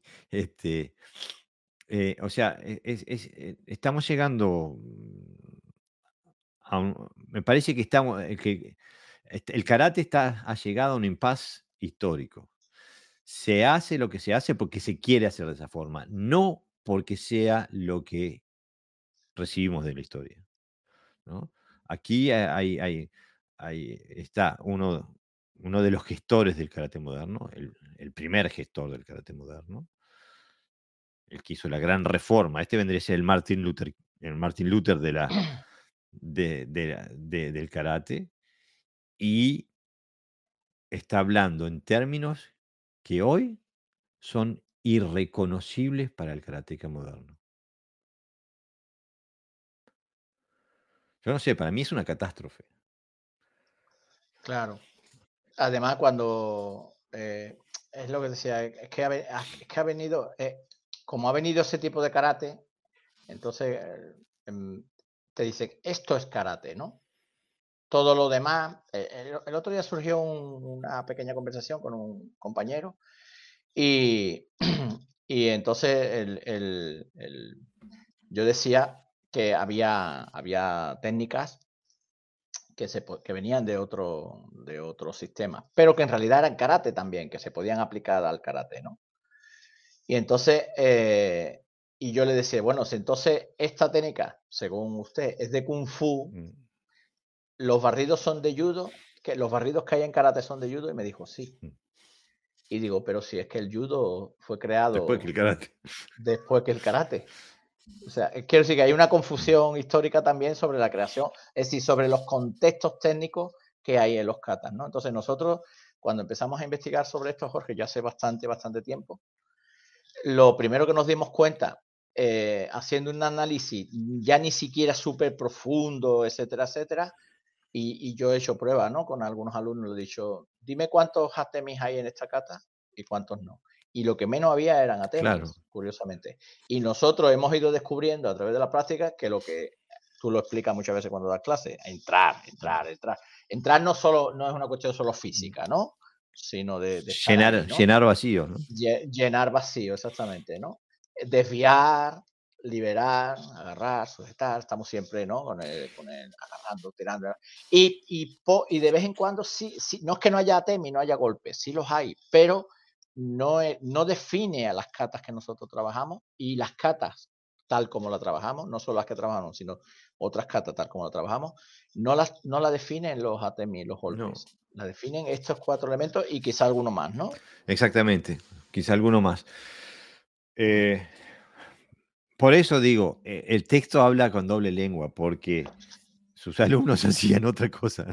Sus alumnos hacían lo que hacemos todos hoy. Eh, y, si ves, por ejemplo, hoy estoy en el, ánimo de, recomendar libros. Este, si quieren leer un libro muy interesante, es este sobre. Eh, no, es, es escrito por Toyama Kanken, que es un alumno de Itosu Sensei. Este, y viene también con un aspecto técnico. Y es es el karate que todos, es, perfectamente reconocible el karate que muestra Toyama Kanken Sensei aquí. Eh, eh, al igual de lo que se muestra de los alumnos de, de, Itosu que, hacían, eh, que, como digo, Yabukensu este, y este, ahí. Eh, o sea que es un karate perfectamente moderno en ese sentido. Y estamos hablando de mucho tiempo atrás. Pero es evidente que lo que dice Ankuito su sensei, en este párrafo no entra en, lo que muestran. metodológica y tácticamente y técnicamente no entra en lo que se muestra en estos libros, lo que muestran estos maestros lo que recibimos, las metodologías de entrenamiento, de aplicación que tenemos hoy en el karate moderno, no concuerdan con lo que dice él aquí. Entonces, quizás esto sea un, indicio que apunten y que refuerce la, idea de que Itosu tenía dos karates. El karate público y el karate privado. Y esto estoy hablando de lo que él da en su karate privado, pero lo está escribiendo lo está escribiendo para todo el mundo, ¿no? Pero es evidente que en el karate público esto no se, no se plasmó en, una metodología, en una técnica, en una táctica. En cambio, en, eh, si, si hubo un karate privado de Anko que fue el que, por ejemplo, le diera a Choshin Chibana Sensei, tiene que haber estado esto ahí entonces, ¿no? E, e, este es el, de, los puntos, de, los 10 puntos que él describe acá, este es el punto que más me llama la atención porque apunta, y estoy seguro que me vas a apoyar en esto, apunta, refuerza, confirma las experiencias, las vivencias que hemos tenido nosotros en nuestro trabajo de investigación. Y hace al karate muchísimo más rico eh, y muchísimo menos lineal y muchísimo menos centrado en el golpe. Lo hace mucho más completo este, eh, que, lo que veníamos haciendo antes, ¿no? El, el Tsuki Kediuke. ¿no? Claro. No, además de que, el hecho de que hable esto, de estos, de estos puntos, está claramente enfocado, o sea, está orientado a, que, a que sabía lo que decía en, en momento, que no hablaba de, un karate estandarizado, sabía eh, que, esa era la vía de, bueno, la vía del kata en este caso, la vía del karate.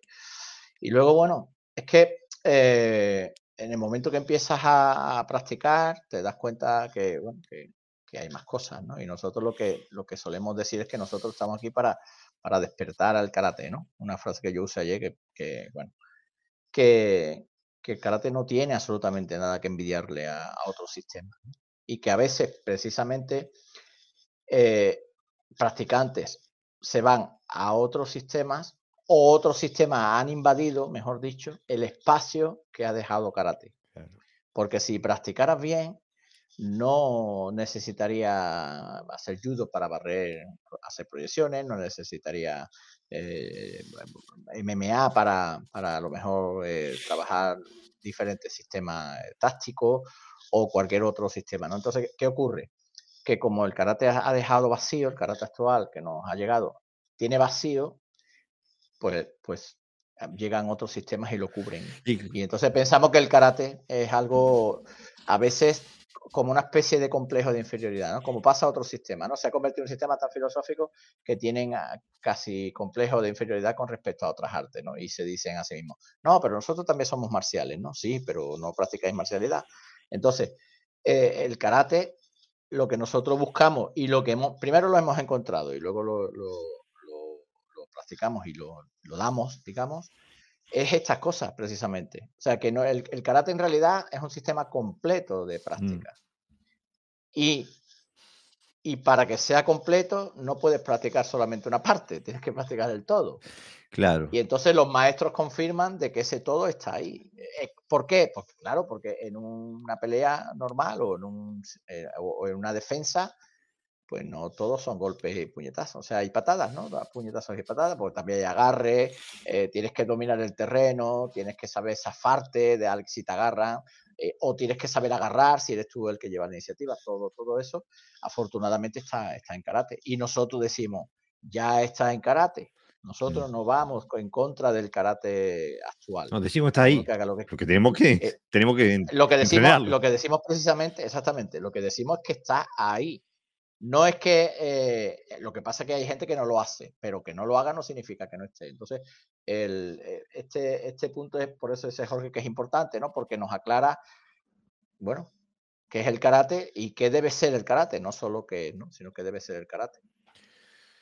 Claro, este, bueno, y el punto que viene, si, si venía hablando con dualidad, ahora se pasa, se saltó la escala.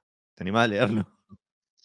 Sí, ya lo, introdujimos, lo introdujimos al principio, ¿no? Que dice, en Toady debes determinar si una técnica es para cultivar el cuerpo o tiene una aplicación marcial.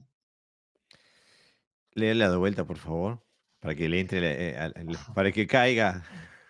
Pongo voz de, locutor, ¿no? A ver si suena. Bueno, en Toady debes determinar si una técnica es para cultivar el cuerpo o tiene una aplicación marcial. Bueno, entonces esto tiene una implicación.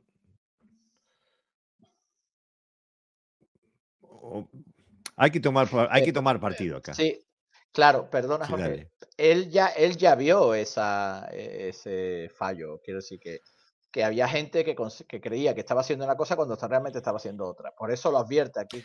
Bueno, yo no sé si es tan, tan contundente. Yo no lo leo así. Yo leo que él dice, está en, eh, tú tienes que discernir si esta técnica es para tu, cultivar tu, cuerpo o tiene una, em, una aplicación marcial. Yo lo que leo ahí, cuando él dice una cosa así, es que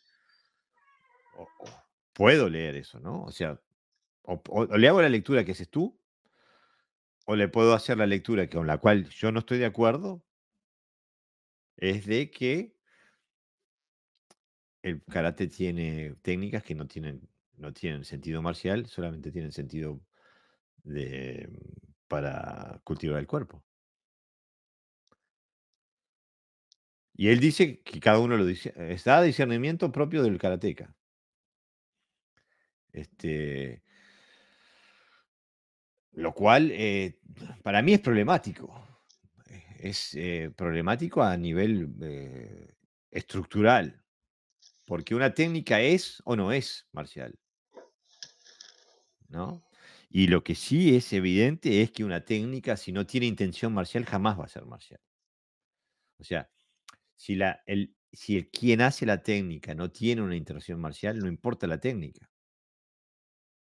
Ninguna técnica sirve como, eh, va a tener un contenido marcial si la intención de quien la hace no es marcial. Por eso es- a mí me, me resulta muy extraño porque está dando a entender que hay técnicas en el karate que no tienen aplicación marcial. Entonces yo pienso que estás ap- apuntando a tus propias reformas, estás apuntando a las técnicas que, que- que tú creaste, estás apuntando a los Pinan, cuando decís que hay técnicas que no tienen aplicación marcial, o estás apuntando a la mentalidad de quien la aplica. Porque si estás apuntando a la mentalidad de quien la aplica, yo estoy de acuerdo. Si estás apuntando a, a determinadas técnicas específicas, concretas del karate, entonces digo, está, entonces me, van- me vendiste gato por liebre, por liebre, quiero mi plata de vuelta. Y me voy a hacer otra cosa.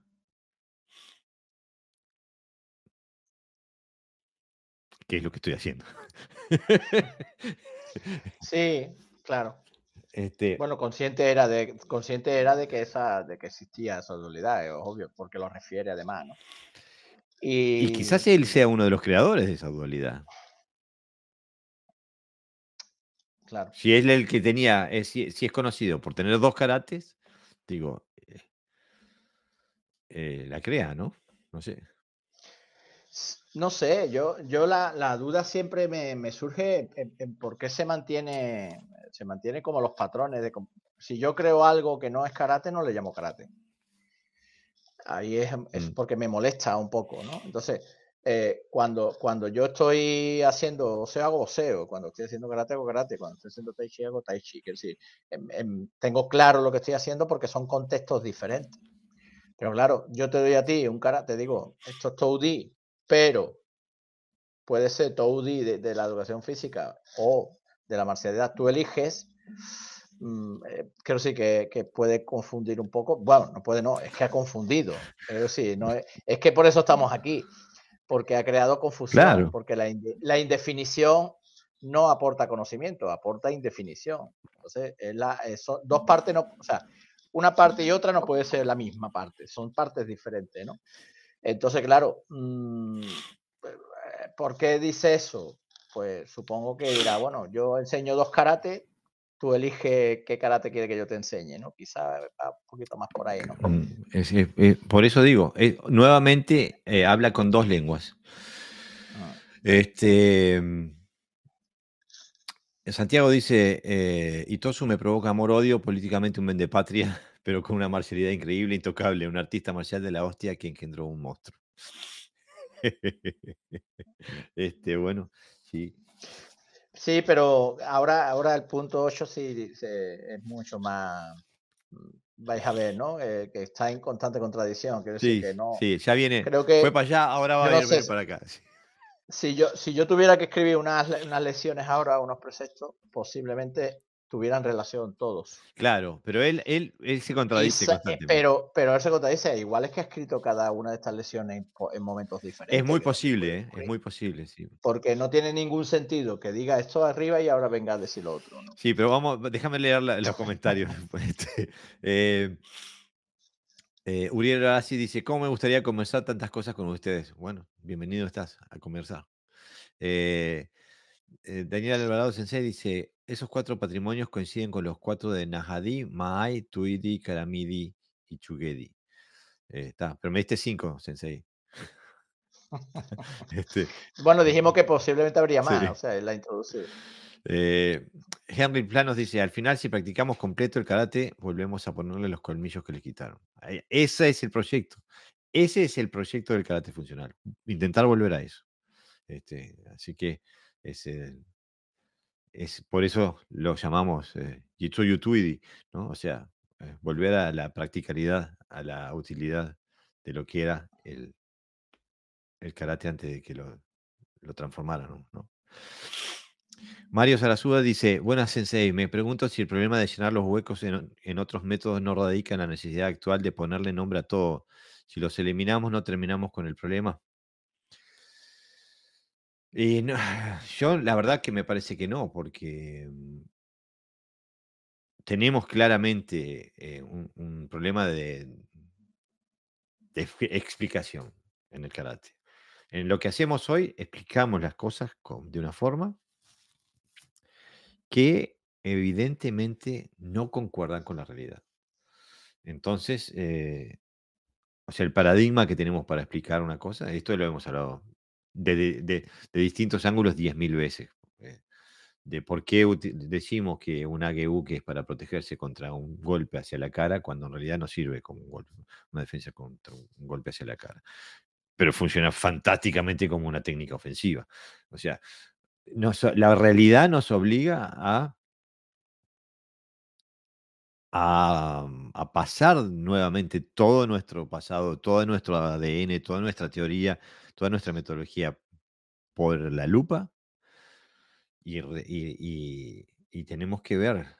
Eh, por, eso, por, eso, con Pepe decíamos, en el karate ya está todo. Lo que pasa es que lo hemos, lo hemos organizado en la biblioteca de forma que hemos puesto eh, todo eh, de, de, una forma que no se puede no se puede extraer con las metodologías que tenemos. Entonces, es necesario tener, hay que redescubrir y algunas, eh, bastantes cosas que hemos perdido, la única manera de, de, de redescubrirlo es saliendo del karate y volver a entrar.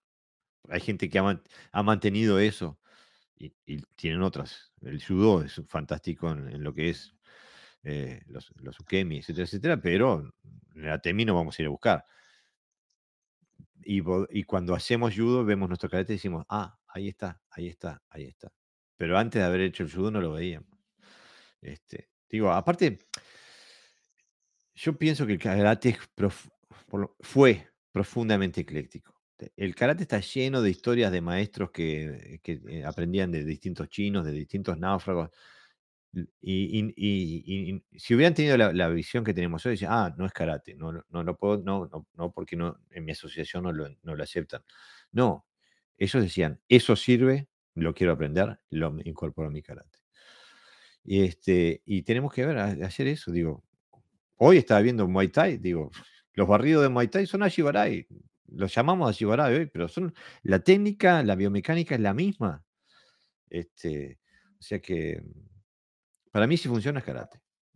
Es que cuando se quitan, se empiezan a quitar técnicas por razones, plano deportivo, por razones lógicas para que no haya daño, o bien por una forma de enseñanza donde no se utilicen técnicas agresivas, no estamos quitando solo técnicas, estamos quitando conceptos, estamos quitando eh, elementos tácticos que tienen que ver con que realmente son, son importantes dentro de, de, un sistema completo. Mm.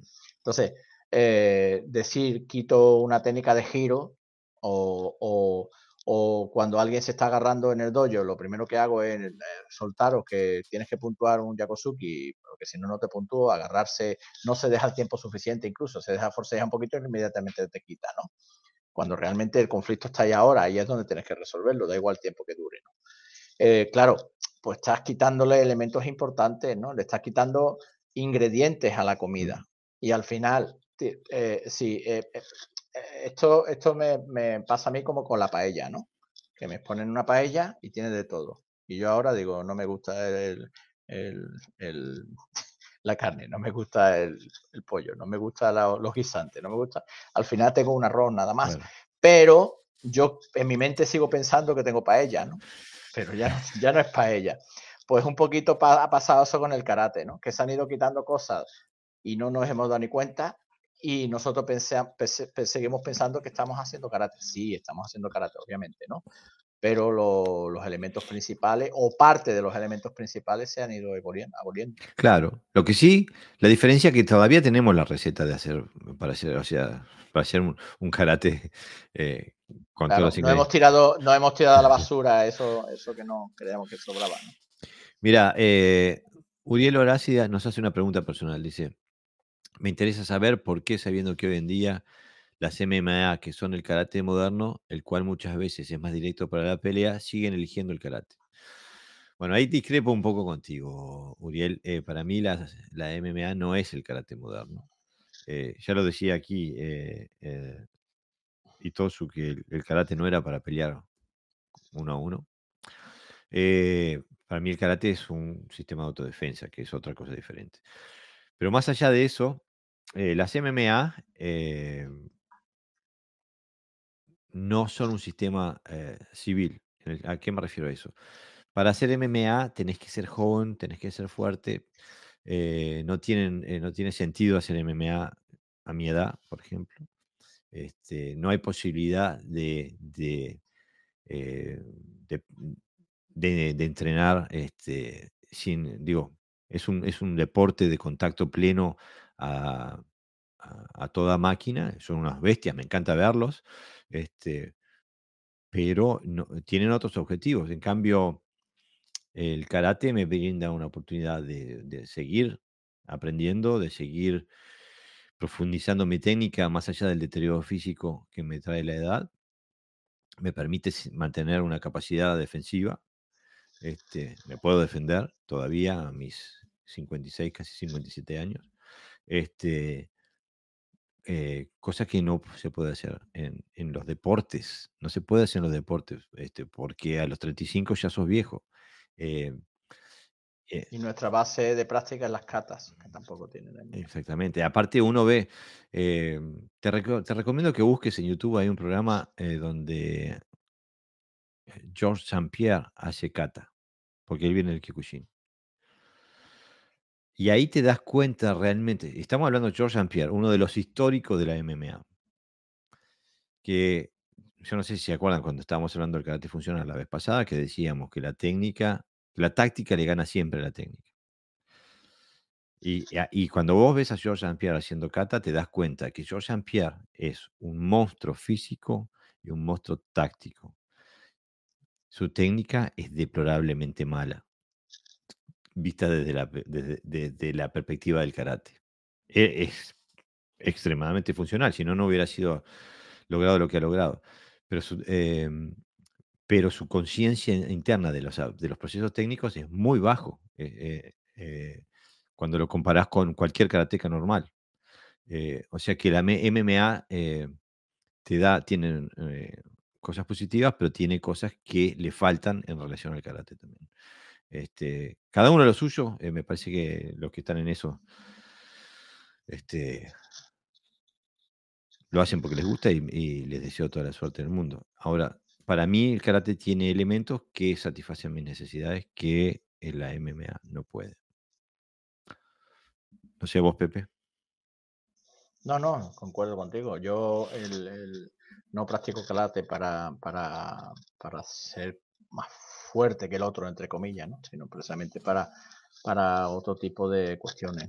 Lo que pasa es que la marcialidad está ahí implícita y, no puedo olvidarme de algo que, que, me sirve además también ese aspecto. Yo, yo no haría nunca MMA eso, y, hecho, y hago boxeo, es decir, que el boxeo, pero el boxeo lo interpreto de otra manera, ¿no? O sea, eh, hay también una cierta ética en mí, ¿no? De eso de que tirar a alguien al suelo y rematarlo, ¿no? A que esté desmayado. hay cuestiones que van más incluso más allá de la técnica. O sea, no, no busco ese nivel de, de, eficiencia, solo no ser lastimado, ¿no? No lastimar, sino no ser lastimado. Y reconozco, ¿eh? Reconozco que son unas bestias que, que lo mejor es no enfrentarte a ellos. Pero no, para mí el karate es, es, es algo diferente. Nicolás Santamaría apunta nuevamente a lo que hablaba Henry hoy que decía, quizá el problema es que previo a, a 1900 el TI se basaba en aniquilar a los oponentes, matar si es necesario con un objetivo claro. Luego del 900 se tuvo que suavizar y modificar para cambiar el paradigma, ya no se podía enseñar de la misma manera. Y creo que eh, es muy posible. Pero eso pasaron en todas las tradiciones, ¿no? No solo en el karate. Es por la, una evolución natural de la, de la humanidad. Ah, mira. Pero sí que... Ah, perdona, Pepe, sí.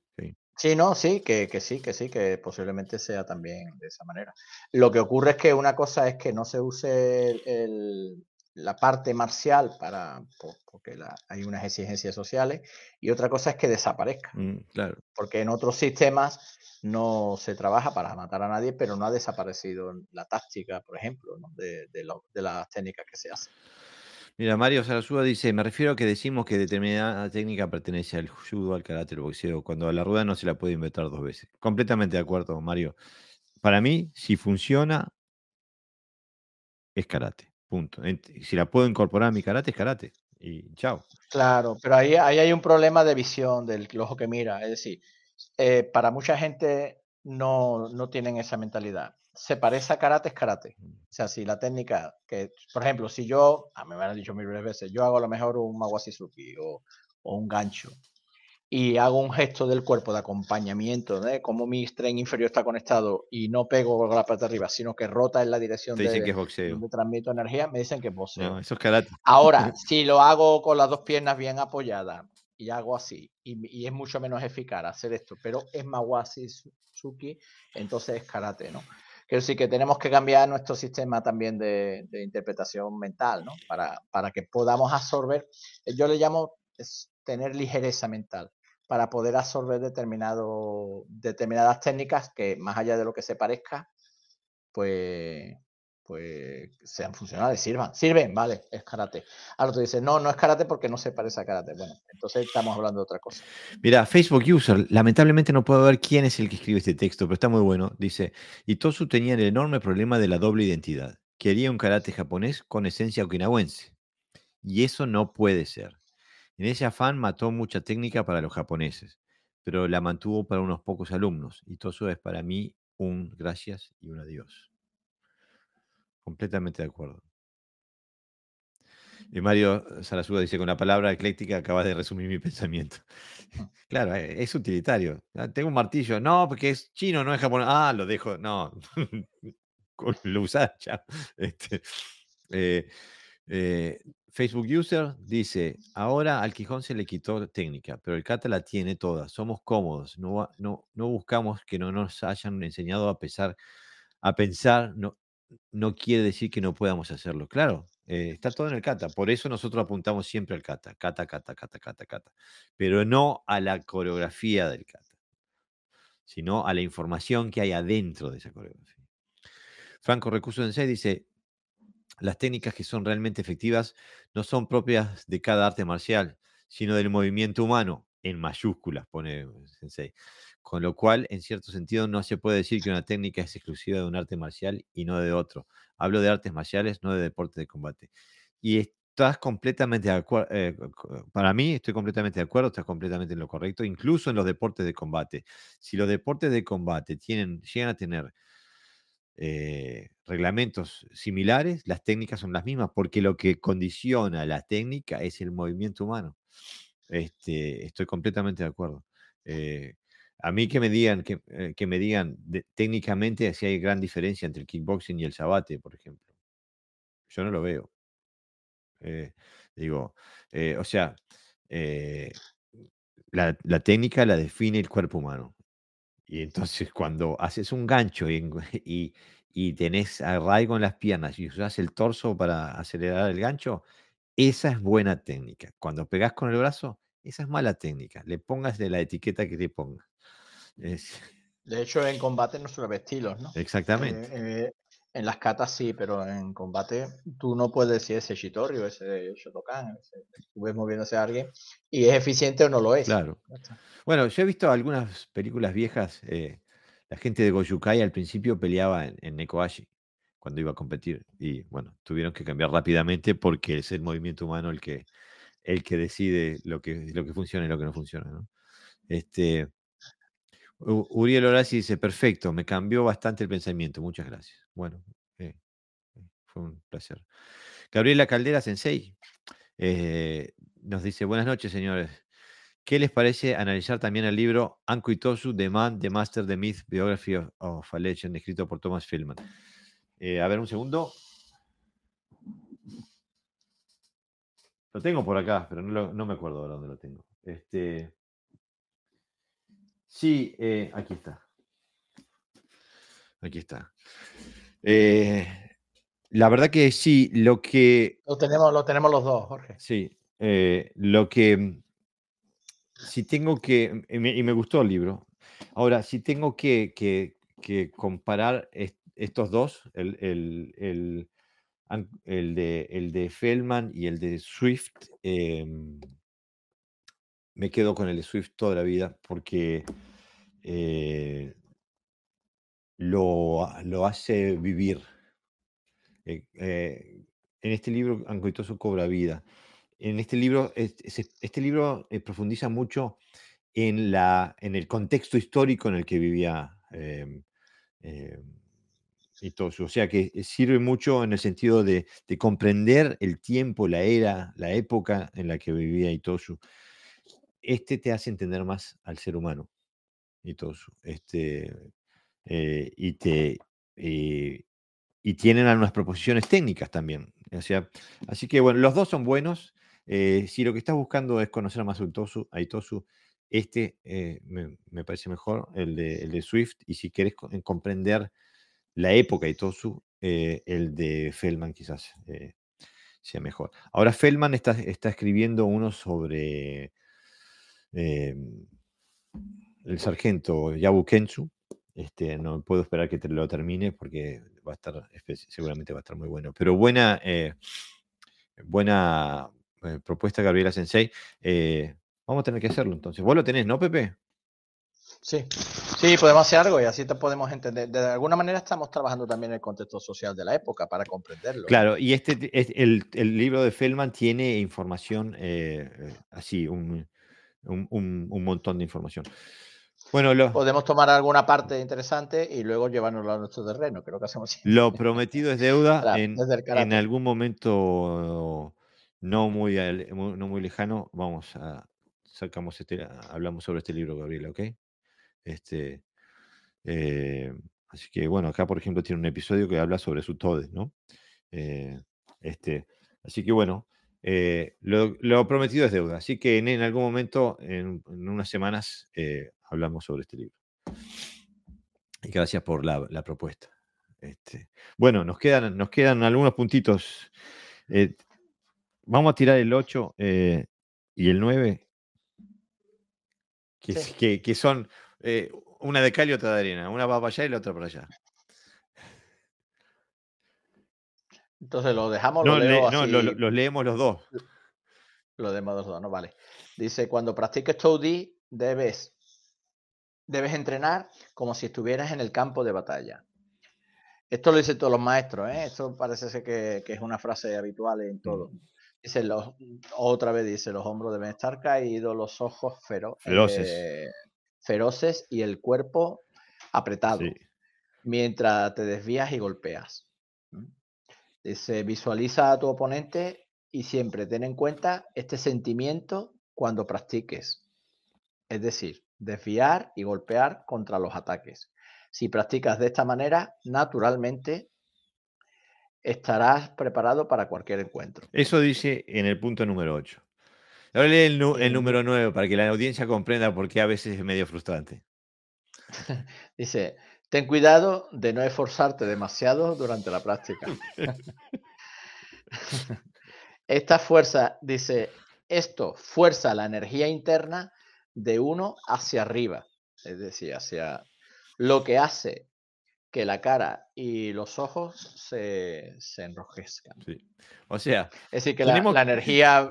Tenemos que pelear, entrenar como si estuviéramos en un campo de batalla, pero no nos podemos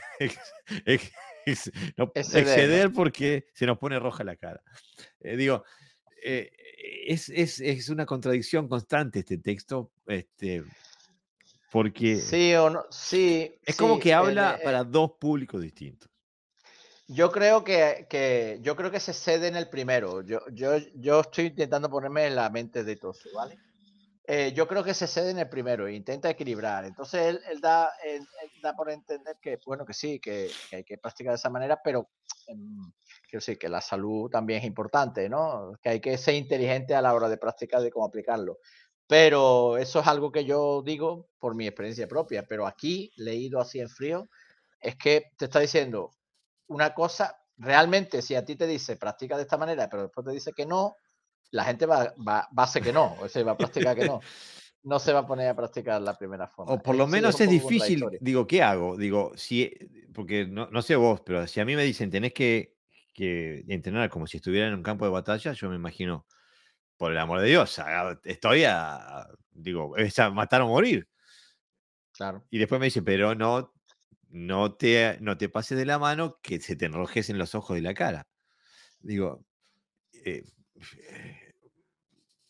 no sé qué pensó Itosu Sensei cuando escribió estos dos, estos dos puntos. Aparte los puso uno después del otro. A lo mejor se le murió alguien y dijo, mejor que no practiques así, porque, hombre, lo, de los ojos y la cara se refiere que, claro, eh, te puedes enfermar, ¿no? Porque la tensión se, sube, cuando se sube mucho la tensión, pues se enrojecen los ojos, etcétera. Está advirtiendo que, bueno, que puede ser una manera que, vamos, que tengas cuidado, que sí, que está bien entrenada de esa manera, pero que hay que tener cuidado pero eh, no aporta nada, quiero decir esto, ¿no? El de arriba sí aporta. Sí. Eh, y, el, y el de ahora, el de abajo, es, el aporta, pero es un contexto diferente. Sin embargo, él lo tiene todo ahí metido en, eh, contextos que no, que no casan unos con otros. Es, es raro, es raro, ¿no? Este, y mira, estoy acá en este libro viene una viene vienen estos puntos, pero viene con una, eh, no una, eh, viene con una interpretación de Kinjo Hiroshi Sensei, que era otro de los históricos del karate. Eh,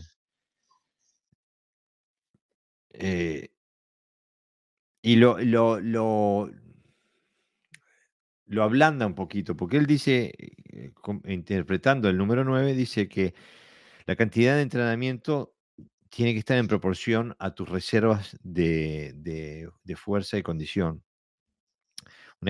Una, práctica excesiva es dañino para tu, para tu, para tu cuerpo y puede ser eh, y, una señal de que, estás transgrediendo tus propias eh, reservas de energía son, es que, se, te se, te se te enrojezca la cara, ¿no? Este, no sé, es, em, para mí son, siguen siendo contradictorias el hecho de que te digan que tenés que entrenar como si estás en el, sobre el campo de batalla y después te dicen, pero no, cuidado, que no entrenar hasta el punto que se te enrojezca la cara. Entonces, eh, eh, incluso, por ejemplo, acá en Dinamarca hacen, dan tres patadas y ya como son todos blanquitos, ya están todos con la cara roja. Este, eh, así que no, no sé. nuevamente me parece como que él está intentando hablarle a dos públicos. En el punto número 8 le habla al karateca, en el punto número 9 le habla a el director de la escuela que, va a aceptar que hagan karate en su escuela. Pareciera, ¿no? Este, mm. Eh, Franco Recuso dice, puede ser que Utoso haya tenido un problema de personalidad múltiple. no creo, pero creo que sí ha tenido el problema de tener que comunicar con distintos públicos objetivos a la vez. Y creo que es lo que, lo que hace que este, este texto sea tan confuso, ¿no? Este, eh, María Sarasuda dice, el, el, punto 9 es para preservar la salud o para mantener un aspecto noble. No, es para preservar la salud. Dice que este, no, no pasarse de, la, de, rosca cuando, durante la práctica porque eh, te, te, te, eleva la energía interna. Este, y, Hacia arriba, sí. Y Kinjo Hiroshi Sensei lo interpreta como que eh, eh, es dañino y, que una señal de que estás pasando, transgrediendo tus límites físicos, es que se te enrojece la cara. Bueno, nos queda el número 10, ¿no? Sí. Ah, mira, Mario Sarasuda dice que él lo ve como si fuera un tema de apariencia. La verdad que no se me había ocurrido que fuera eh, por un tema de No, yo no lo veo tan, yo no, no, lo veo así, yo veo más un tema de salud. Date cuenta que él habla de él habla de que es el que eh, eh, dice que la, que la fuerza esto fuerza la energía interna de uno mm. que ellos lo suelen situar en la zona del, del, Hara, mm. Suelen situar los japoneses, ¿no? había un, un escritor, no, no, recuerdo quién era, que decía el centro de los orientales está en, su vientre y el, centro vital de los occidentales está en la cabeza. Dice, por eso lo, ellos se hacen harakiri y nosotros nos pegamos un tiro. ¿No? Daba esa explicación. Entonces, él habla de que te debilita, es decir, que tu energía sube hacia arriba. Eso significa que, te que, es una señal de que tu ki está, está yéndose a una zona inadecuada y por lo tanto, y, y los síntomas es eh, cara roja y ojo, eh, rojo. Eso es síntoma de una subida, un exceso de subida de tensión, incluso de algún tipo de infarto cerebral. ¿eh? Seguro, pero... Aunque el, ejercicio, aunque el ejercicio intenso, eh, intenso baja, la, baja la tensión, yo lo sé por experiencia, pero bueno, supongo que sobrepasando los límites. Mm, pero bueno, quizás es, quizás es algo estético también, no, no sé, este, pero igual es una contradicción, sea por, como venga, ¿no? ¿no? No, peor. Si es algo estético es todavía más contradictorio, porque te está diciendo, tienes que luchar contra la batalla, pero, pero no te vuelvas feo, ¿no? O sea, eso me parece, creo que no, que no pertenece al contexto de lo que está hablando, por, simplemente por, comparar unos que otros. Sí, vaya uno a saber. Este, mira, eh, Franco Recurso dice claramente quiere encajar el karate a, público de todo tipo de esa época y eso hace que sea ambiguo todo el tiempo. Seguro, es, es una ambigüedad tras de la otra. Vamos a apurarnos que nos, ya, nos pasamos las dos horas. Venga. Sí, muchos practicantes. Sí, dale. ¿La 10? Sí, Muchos practicantes de Toudi han disfrutado de vidas largas y saludables. Eh, esto es un poco la continuación del 9, mm. ¿no? Toudi es beneficioso en el desarrollo de los huesos y músculos, ayuda a los órganos digestivos y ayuda a la circulación de la sangre. Por lo tanto, Toudi debe formar parte del plan de estudios de la escuela primaria. Da justifica aquí por qué, ¿no? Si tuviéramos que sugerir eh, que seguir este curso, sería posible, eh, sí, sería posible producir hombres que pudieran vencer a 10. Seguro, sí. hombres, hombres sanos, fuertes y demás, pues claro. Si perseguimos este curso de acción, vamos a crear hombres que podrían vencer a 10. Y aquí, desde el punto de vista de la modernidad, de la, del sistema, del método científico, etcétera, a mí ya me sale, este, bueno, si él escribiera, si él mandara esto al Ministerio de Educación hoy, le dirían, bueno, señor, por favor, digamos, ¿en qué estudios se verifica que el karate eh, eh, es beneficioso para para el desarrollo de los huesos, de los músculos, eh, cómo, de qué forma ayuda a la digestión, a los órganos digestivos y a la circulación de la sangre. O sea, viene con unos postulados médicos que no sé si de dónde lo saca, eh, de, dónde saca la información para poder decirlo, ¿no? Pero es evidente que apunta a, los beneficios físicos los, eh, del karate y nuevamente apunta a la parte militar, que si hacemos esto vamos a crear hombres capaces de derrotar a 10 enemigos. Y después sigue, si te animás a leer, porque el, párrafo final... Sí, esto, esto ya no es una lesión de esos 10 puntos, sino es como bueno, una especie de, de cierre, ¿no? Dice, teniendo en cuenta las 10 lesiones anteriores de Toudi, la introducción de TOED en la escuela de profesores debería ser considerado seriamente. Los graduados podrían enseñar a otros y ayudar en la propagación del TOED en toda Okinawa y Japón continental. En 10 años, el TOED sería practicado por personas de todos los países, de todo el país y también sería de gran eh, beneficio. Sería, sería de gran, sí, es que, perdón, pero tengo la hoja de atrás. Sería de gran beneficio para nuestro personal militar. Y bueno, entonces ahí lo tenemos, eh, eh, tenemos claramente en, en, nuestra génesis un tema de que nuestro sistema fue creado con dos propósitos. Fue creado para crear para la, la educación física de los niños de escuela que después tenían que transformarse en soldados de élite, ¿no? Y para que, como decía Wellington, las, la, victoria de hoy fue forjada en los patios de juego de la escuela de, de Eton, ¿no? Y quizás de ahí esa metodología ¿no? actual que nos llega del, paso a paso, del, del, sonido de los que hay, de, del maestro gritando 100 veces más, etcétera, etcétera. Así que todo encaja, ¿no? Eh, Mario Sarasúa dice, Funakoshi en su libro Mi Camino se refiere a lo mismo. Él dice que gracias al karate él mejoró su frágil salud. Y eso es un tema que, que recurrente. ¿eh? Es muy difícil escuchar o leer sobre eh, uno de los antiguos maestros que no haya empezado su vida como un niño enclenque y que lo hayan metido en el karate y haya y por eso haya eh, florecido, ¿no? Eh, que dice, me dice, Santiago dice, lo, sacó de la itosupedia. Vamos, Jorge, que hay que vender. No entiendo a qué te referís, Santiago. Este, dice, Sekishin dice, con el número 9 se me vino a la mente todos esos goyucas con la cara roja haciendo Sanchin. Claro, eh, por eso, incluso, y ahora no me, ahora que me, que, que, mm, que Gabriela nos hizo la propuesta, me voy a guardar ese dato, pero hay un, hay un dato eh, interesante sobre uno de los maestros de Itosu, que muere muy joven, este, y, que habla, directamente sobre la correlación de eh, exceso de, entrenamiento y eh, un, un, efecto detrimental para la salud. Ese lo tenemos cuando, cuando saquemos, nos pongamos a hablar de esto.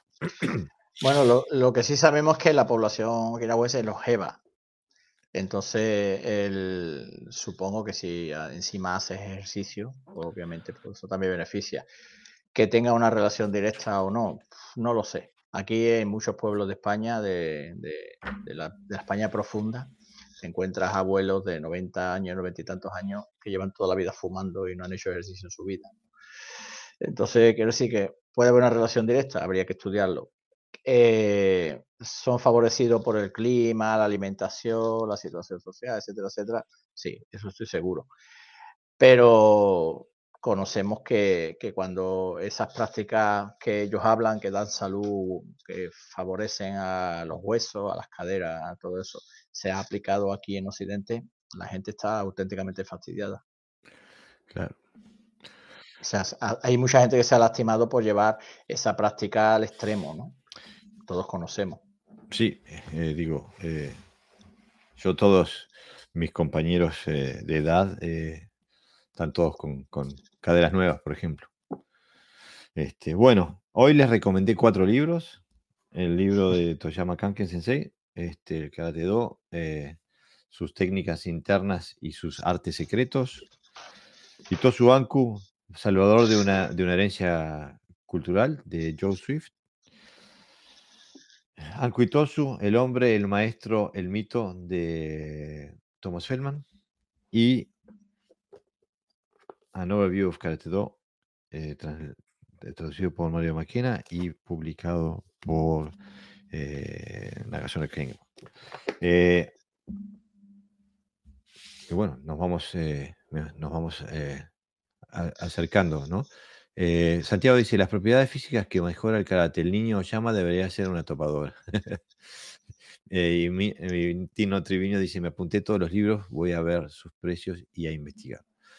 Valen, eh, valen cada, cada peso que te gastes en esto, cada euro que te gastes en esto, vale, lo vale, porque realmente es, es una, una, mina de oro de información. No quería terminar hoy sin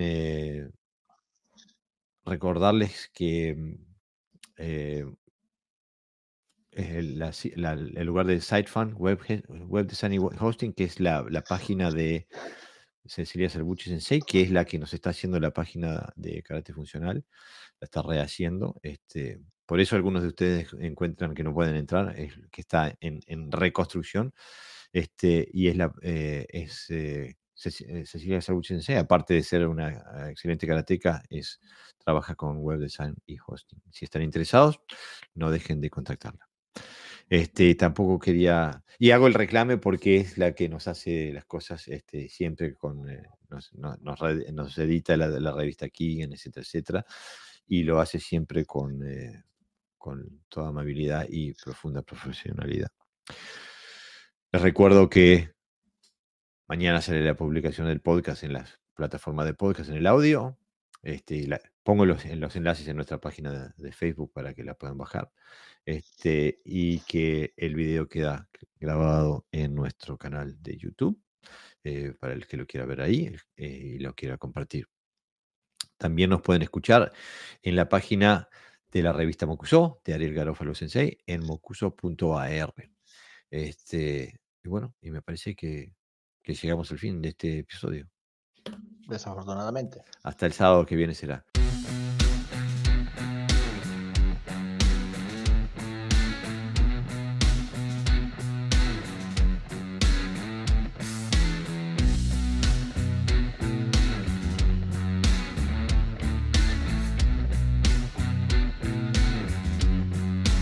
Esto ha sido todo por hoy. Espero que hayas disfrutado del episodio. No te olvides de seguirnos por nuestras redes sociales, tanto nuestra página de Facebook como nuestra cuenta de Instagram, y de suscribirte a nuestro canal de YouTube y también de suscribirte a nuestro podcast en todas las plataformas de podcast. No te olvides también de que emitimos en vivo todos los sábados a las 23 horas de España y que eh, el video queda grabado en nuestro canal de YouTube. También puedes escuchar este podcast en la revista Mocuso de Argentina en mocuso.ar. Sin más, hasta la próxima semana.